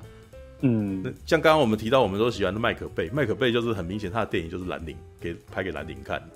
是像世界末日这种专油工人拯救全世界的那种故事，对，像康艾尔，像空中监狱那种 white trash，然后击败 击击败整个那个什么，击败整个恐怖分子的故事，你知道吗？而且是美那呃尼克拉斯凯奇所演的那个人是美国南方大老粗，击败谁？击败约翰马可维奇，英国人。你 知道吗？你你可以知道说他们是把那种非常简单的那种很简单的正义，你知道吗？把那个故事把它拍出来，然后在后面用那个很大的那个华丽的烟火，然后就把它包装包装它的。对啊，那即使即使是像我们最近就是一直很喜欢的那个 John Wick，没有？爱狗杀手那个什么 John Wick，对，捍卫任务啊，他的第一集故事也是有够简单啊。对，你杀了我的狗，我杀你全家，就就这一句话，他就这么简单而已嘛。我我那个时候接下来的部分全部都是视觉的呈现嘛。你那个视觉要如何，他的他的创意全都在视觉那个上面了。对啊，我我是觉得我们的视，我们对于台湾创作者可能在做视觉的那个什么创意这一点，真的还还有一段路要走。不过我昨天看伏魔殿是伏伏魔殿是王那个什么，他是在里面算是非常厉害的。嗯，对，但是呢。你如果有注意到的话，不可避免，他到最后还是要用旁白来讲事情。对，因为他的视觉无法用画面都就告诉你什么。这个这个，我以前在念书的时候，常常就是大家常常在检验这件事。我们在念广告的时候，他说台湾的广告永远都要旁白，要不然就上字，知道吗？嗯嗯。对，但是美国的广告，他们可能就是用视觉的方式让你看完就知道发生什么事情。而且台湾，当美国的广告来台，欧美的广告来台湾的时候，我们都还会台湾这边的那个什么广告代理商都还会怕观众看不懂，还要帮他们写写字，还要帮他们上字，知道？有一个非常好的案例啊，你知道珍妮佛·安妮斯顿拍了一部海尼根的电影呃广告吗？如果你们有印象的话，那个已经好久了。那故事那个那个广告就是海尼根，呃，就是一个男生一个宅男，然后走到。呃，在那个什么超级市场逛的时候，然后看到珍妮佛·安妮斯顿在那边垫脚尖，然后他的屁股啊，就是露出一截这样子，他的肉这样子，然后男生就看了一下，就欣赏一下这样子，然后接下来那个珍妮佛·安安妮斯顿回过头来，然后就说：“我我我拿不到那个，他就是用眼神带说，我拿不到那个那个啤酒，知道吗？”然后那个男生就去帮他拿，拿了以后，然后珍妮佛·安妮斯顿就在那边。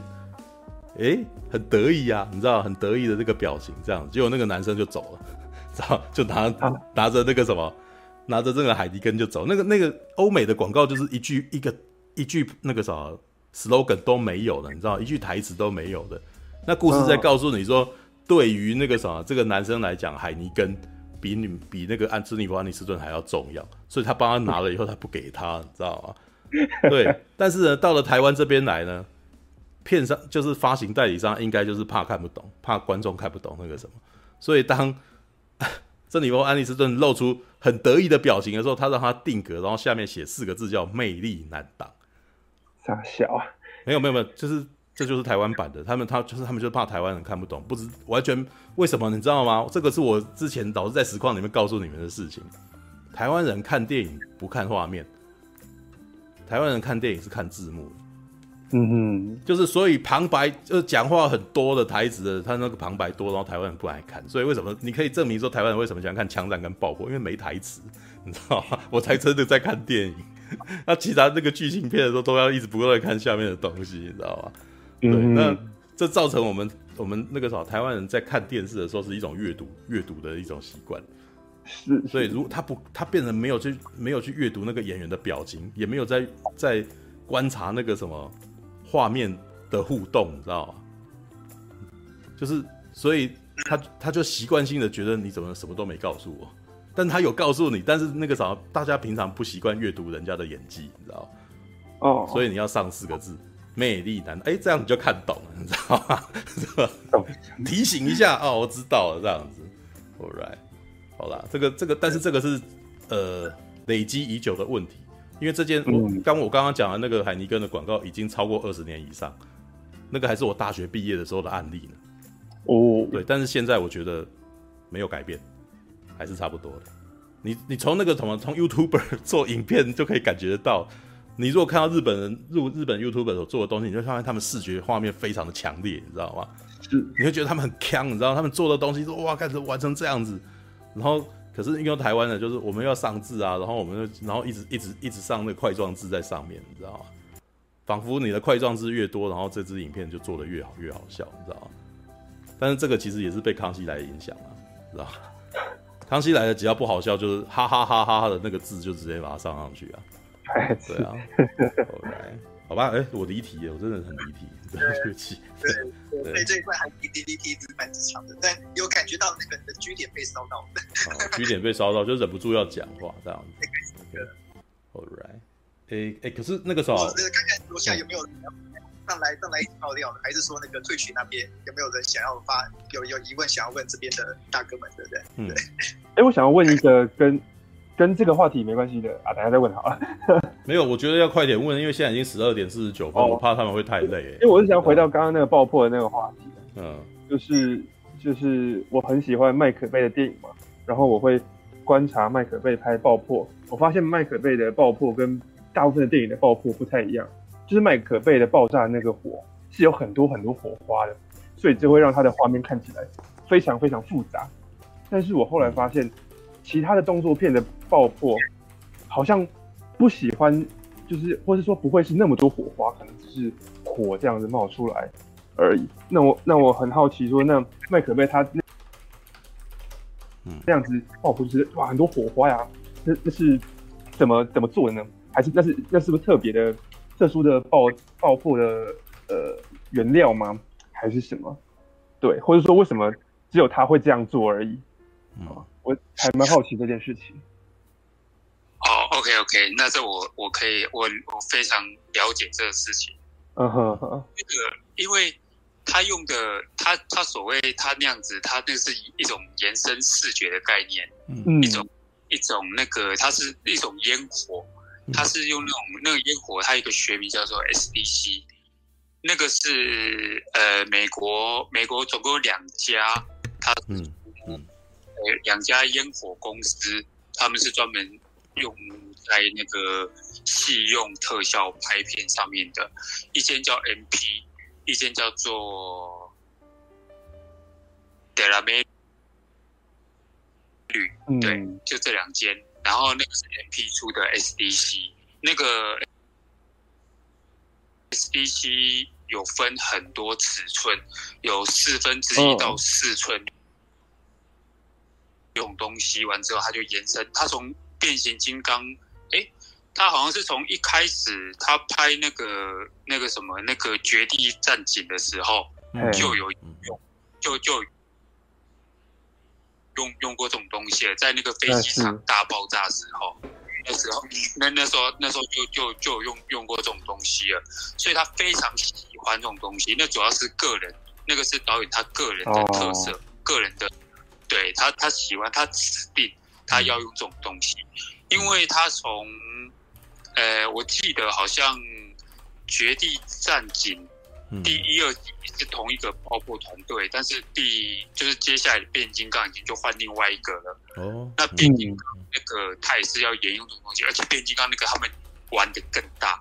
嗯。哦，对，因为那个是一种一种有延伸效果性的东西，那个东西台湾台湾这边没有，但是台湾这边的话可以自己来去可以去去做延伸，但是没有做到像他们这么好，因为他那个是完全是放出来的时候没有几乎是没有烟，嗯。嗯，只有火花而已，嗯。对，是这样子来的。所以它是有点，你刚刚说它有点类似类似烟火是吗？呃，它应该算是，应该算是，就是像，就像我们舞台，你看那个有时候歌手唱到一个重点的时候，然后有、哦、有一些都喷出来，像喷泉一样，嗯，对，用那种舞台效果我们叫喷泉，对，嗯、那它的东西就是以他们的学术名称叫做 SDC，然后他们。他们做的很精致啊，做的很好啊。对，那东西其实香港也有，嗯，因为那种香港他们有，他们有合法可以进口这种东西。台湾的话，因为台湾这种东西，我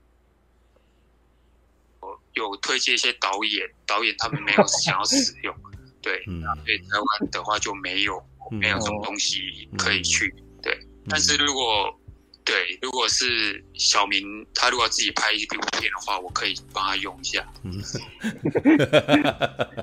哎，大家听到了，如果有人想要做这个的话，对，对，对，对，那那效果很好嘛。然后我看到我们有一位观众举手，对，可以愿可以可以让他发问一下的，对，愿愿意说请说。哦，没有，我刚刚看到你们也蛮热闹的，啊，也。呃，专家爆破的讲，我觉得嗯不错不错，可以回忆一下。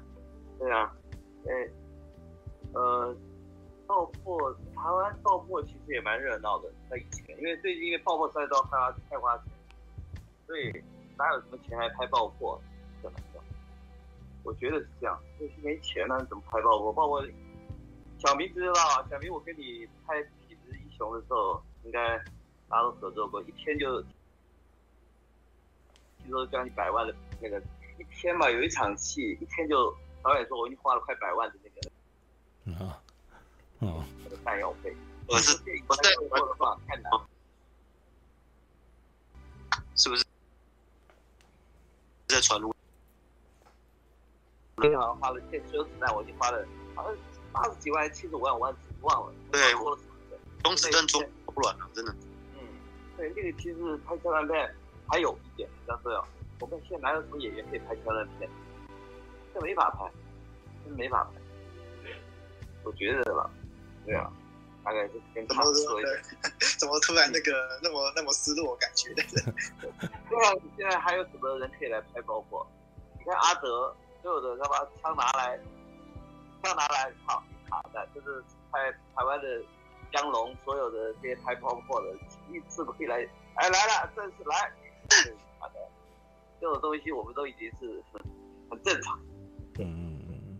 当然，当然以前的爆破师，他的最最厉害的爆破师周子齐，周子齐他早期的香港的爆破都请台湾，台湾以前爆破是在亚洲是请。然后那时候周子齐是，嗯，是香港有很多他徒弟啊，对啊，都是很厉害的一个人，大家大家。我知道，我知道周周子齐，这我知道。对，超屌的，他是超屌的。然后，在爆爆破的话，有很多很有趣的事情，很多故事。嗯。他现在主要是因为真的没钱，你说拍个什么爆破不可能的了，没有演员，还有没有摄影师？嗯。什么都没有，这怎么拍？不可能的。因为早期拍爆破的摄影师有专门的。嗯，就是枪战片，看，呃，因为我是兵家班的，我是兵在戏，早期的时候，嗯，拍都是枪战片，国电国军教片，报告班长，嗯。嗯，那我这样讲，讲是不是大家就觉得好，几个人跑来了，对啊，对，所以说枪战片现在要拍，我想技术都有问题，嗯，还不如找大陆，因为现在大陆拍枪战片。嗯，对啊，他们找大陆的，对啊，大陆枪战片技术的。我上次拍一个抗日的，在哈尔滨，嗯嗯嗯，他们那个枪啊都是带的，因为怕掉啊。那个包括每天枪、手枪、匣子枪每天带在身上，基本绑在身上，吃饭什么都带着，然后步枪什么的都可以开的。子弹就是步枪，可以以前早期的可以装，就等于我们的那早期台湾的早期。但是 M M M 四四 M 七的前代大家 M one 吧，对，对武器我我还更老，武器是很屌的枪，它是现代还是都很屌的，嗯，它是也很棒的主机枪，现代哦现在，呃，它只是改良的，武器步枪是很棒的，嗯嗯嗯，因为我是主机手，所以我我可以吹牛一下，枪，对，然后最早其实 M，它那个枪其实可以装装装个三发四发，但是我们拍拍日本拍的那种。那种枪，那种枪，那时候可以装四发、五发，这挺屌的。嗯，那我为什么要讲到那个呢？就是大陆的哦，火就真的很屌，真的很屌，真的很屌。就是他们包括放火啊、烧烟啊，什么都很厉害。他们有这种团队，所以现在要找就找大陆。嗯，对啊，秀个短袜，跟大家一样。对啊，秀个短袜，也很屌啊！小明，我们都是我是车里后腿，我是车里后腿，车里后腿，不好意思。对啊，当找你啊。对啊，我我也是中国大陆拍啊，只是现在我回台湾没枪拍而已。心酸。因为仪器的电影工作者，不是那那可不那我在想说有没有可能做那种非常奇幻的东西，是吧？可能是那种。现实生活中不存在的东西，结果它可以冒出枪火，这样子，也许搞不好就过了关，这样子。对，有啊，那个刺杀小说家就有啊。呃，对，刺杀小说家里面就有，就是在那个奇幻的世界里面会喷出蓝色火焰的加特林。嗯，哦哟，对啊，好看。那刺杀小说家，我说真的，嗯，呃呃，算是我看过的那个大陆。那一边的电影里面完整度算很高的，对啊，而且他那一部的评价，说真的，他在这一年的春节档，呃，可惜啦，因为他的主题毕竟有讨论到失踪。阿姆罗，为什么你唔去完成家己的任务呢？起来起来！啊，莫安尼啦，你若真正想要让更大出战，那呢你家己去使就好啊。我，啊，你你俩准我是一个无出头的人吗？啊 又搁给我使，连阮老爸妈妈都给我拍过呢。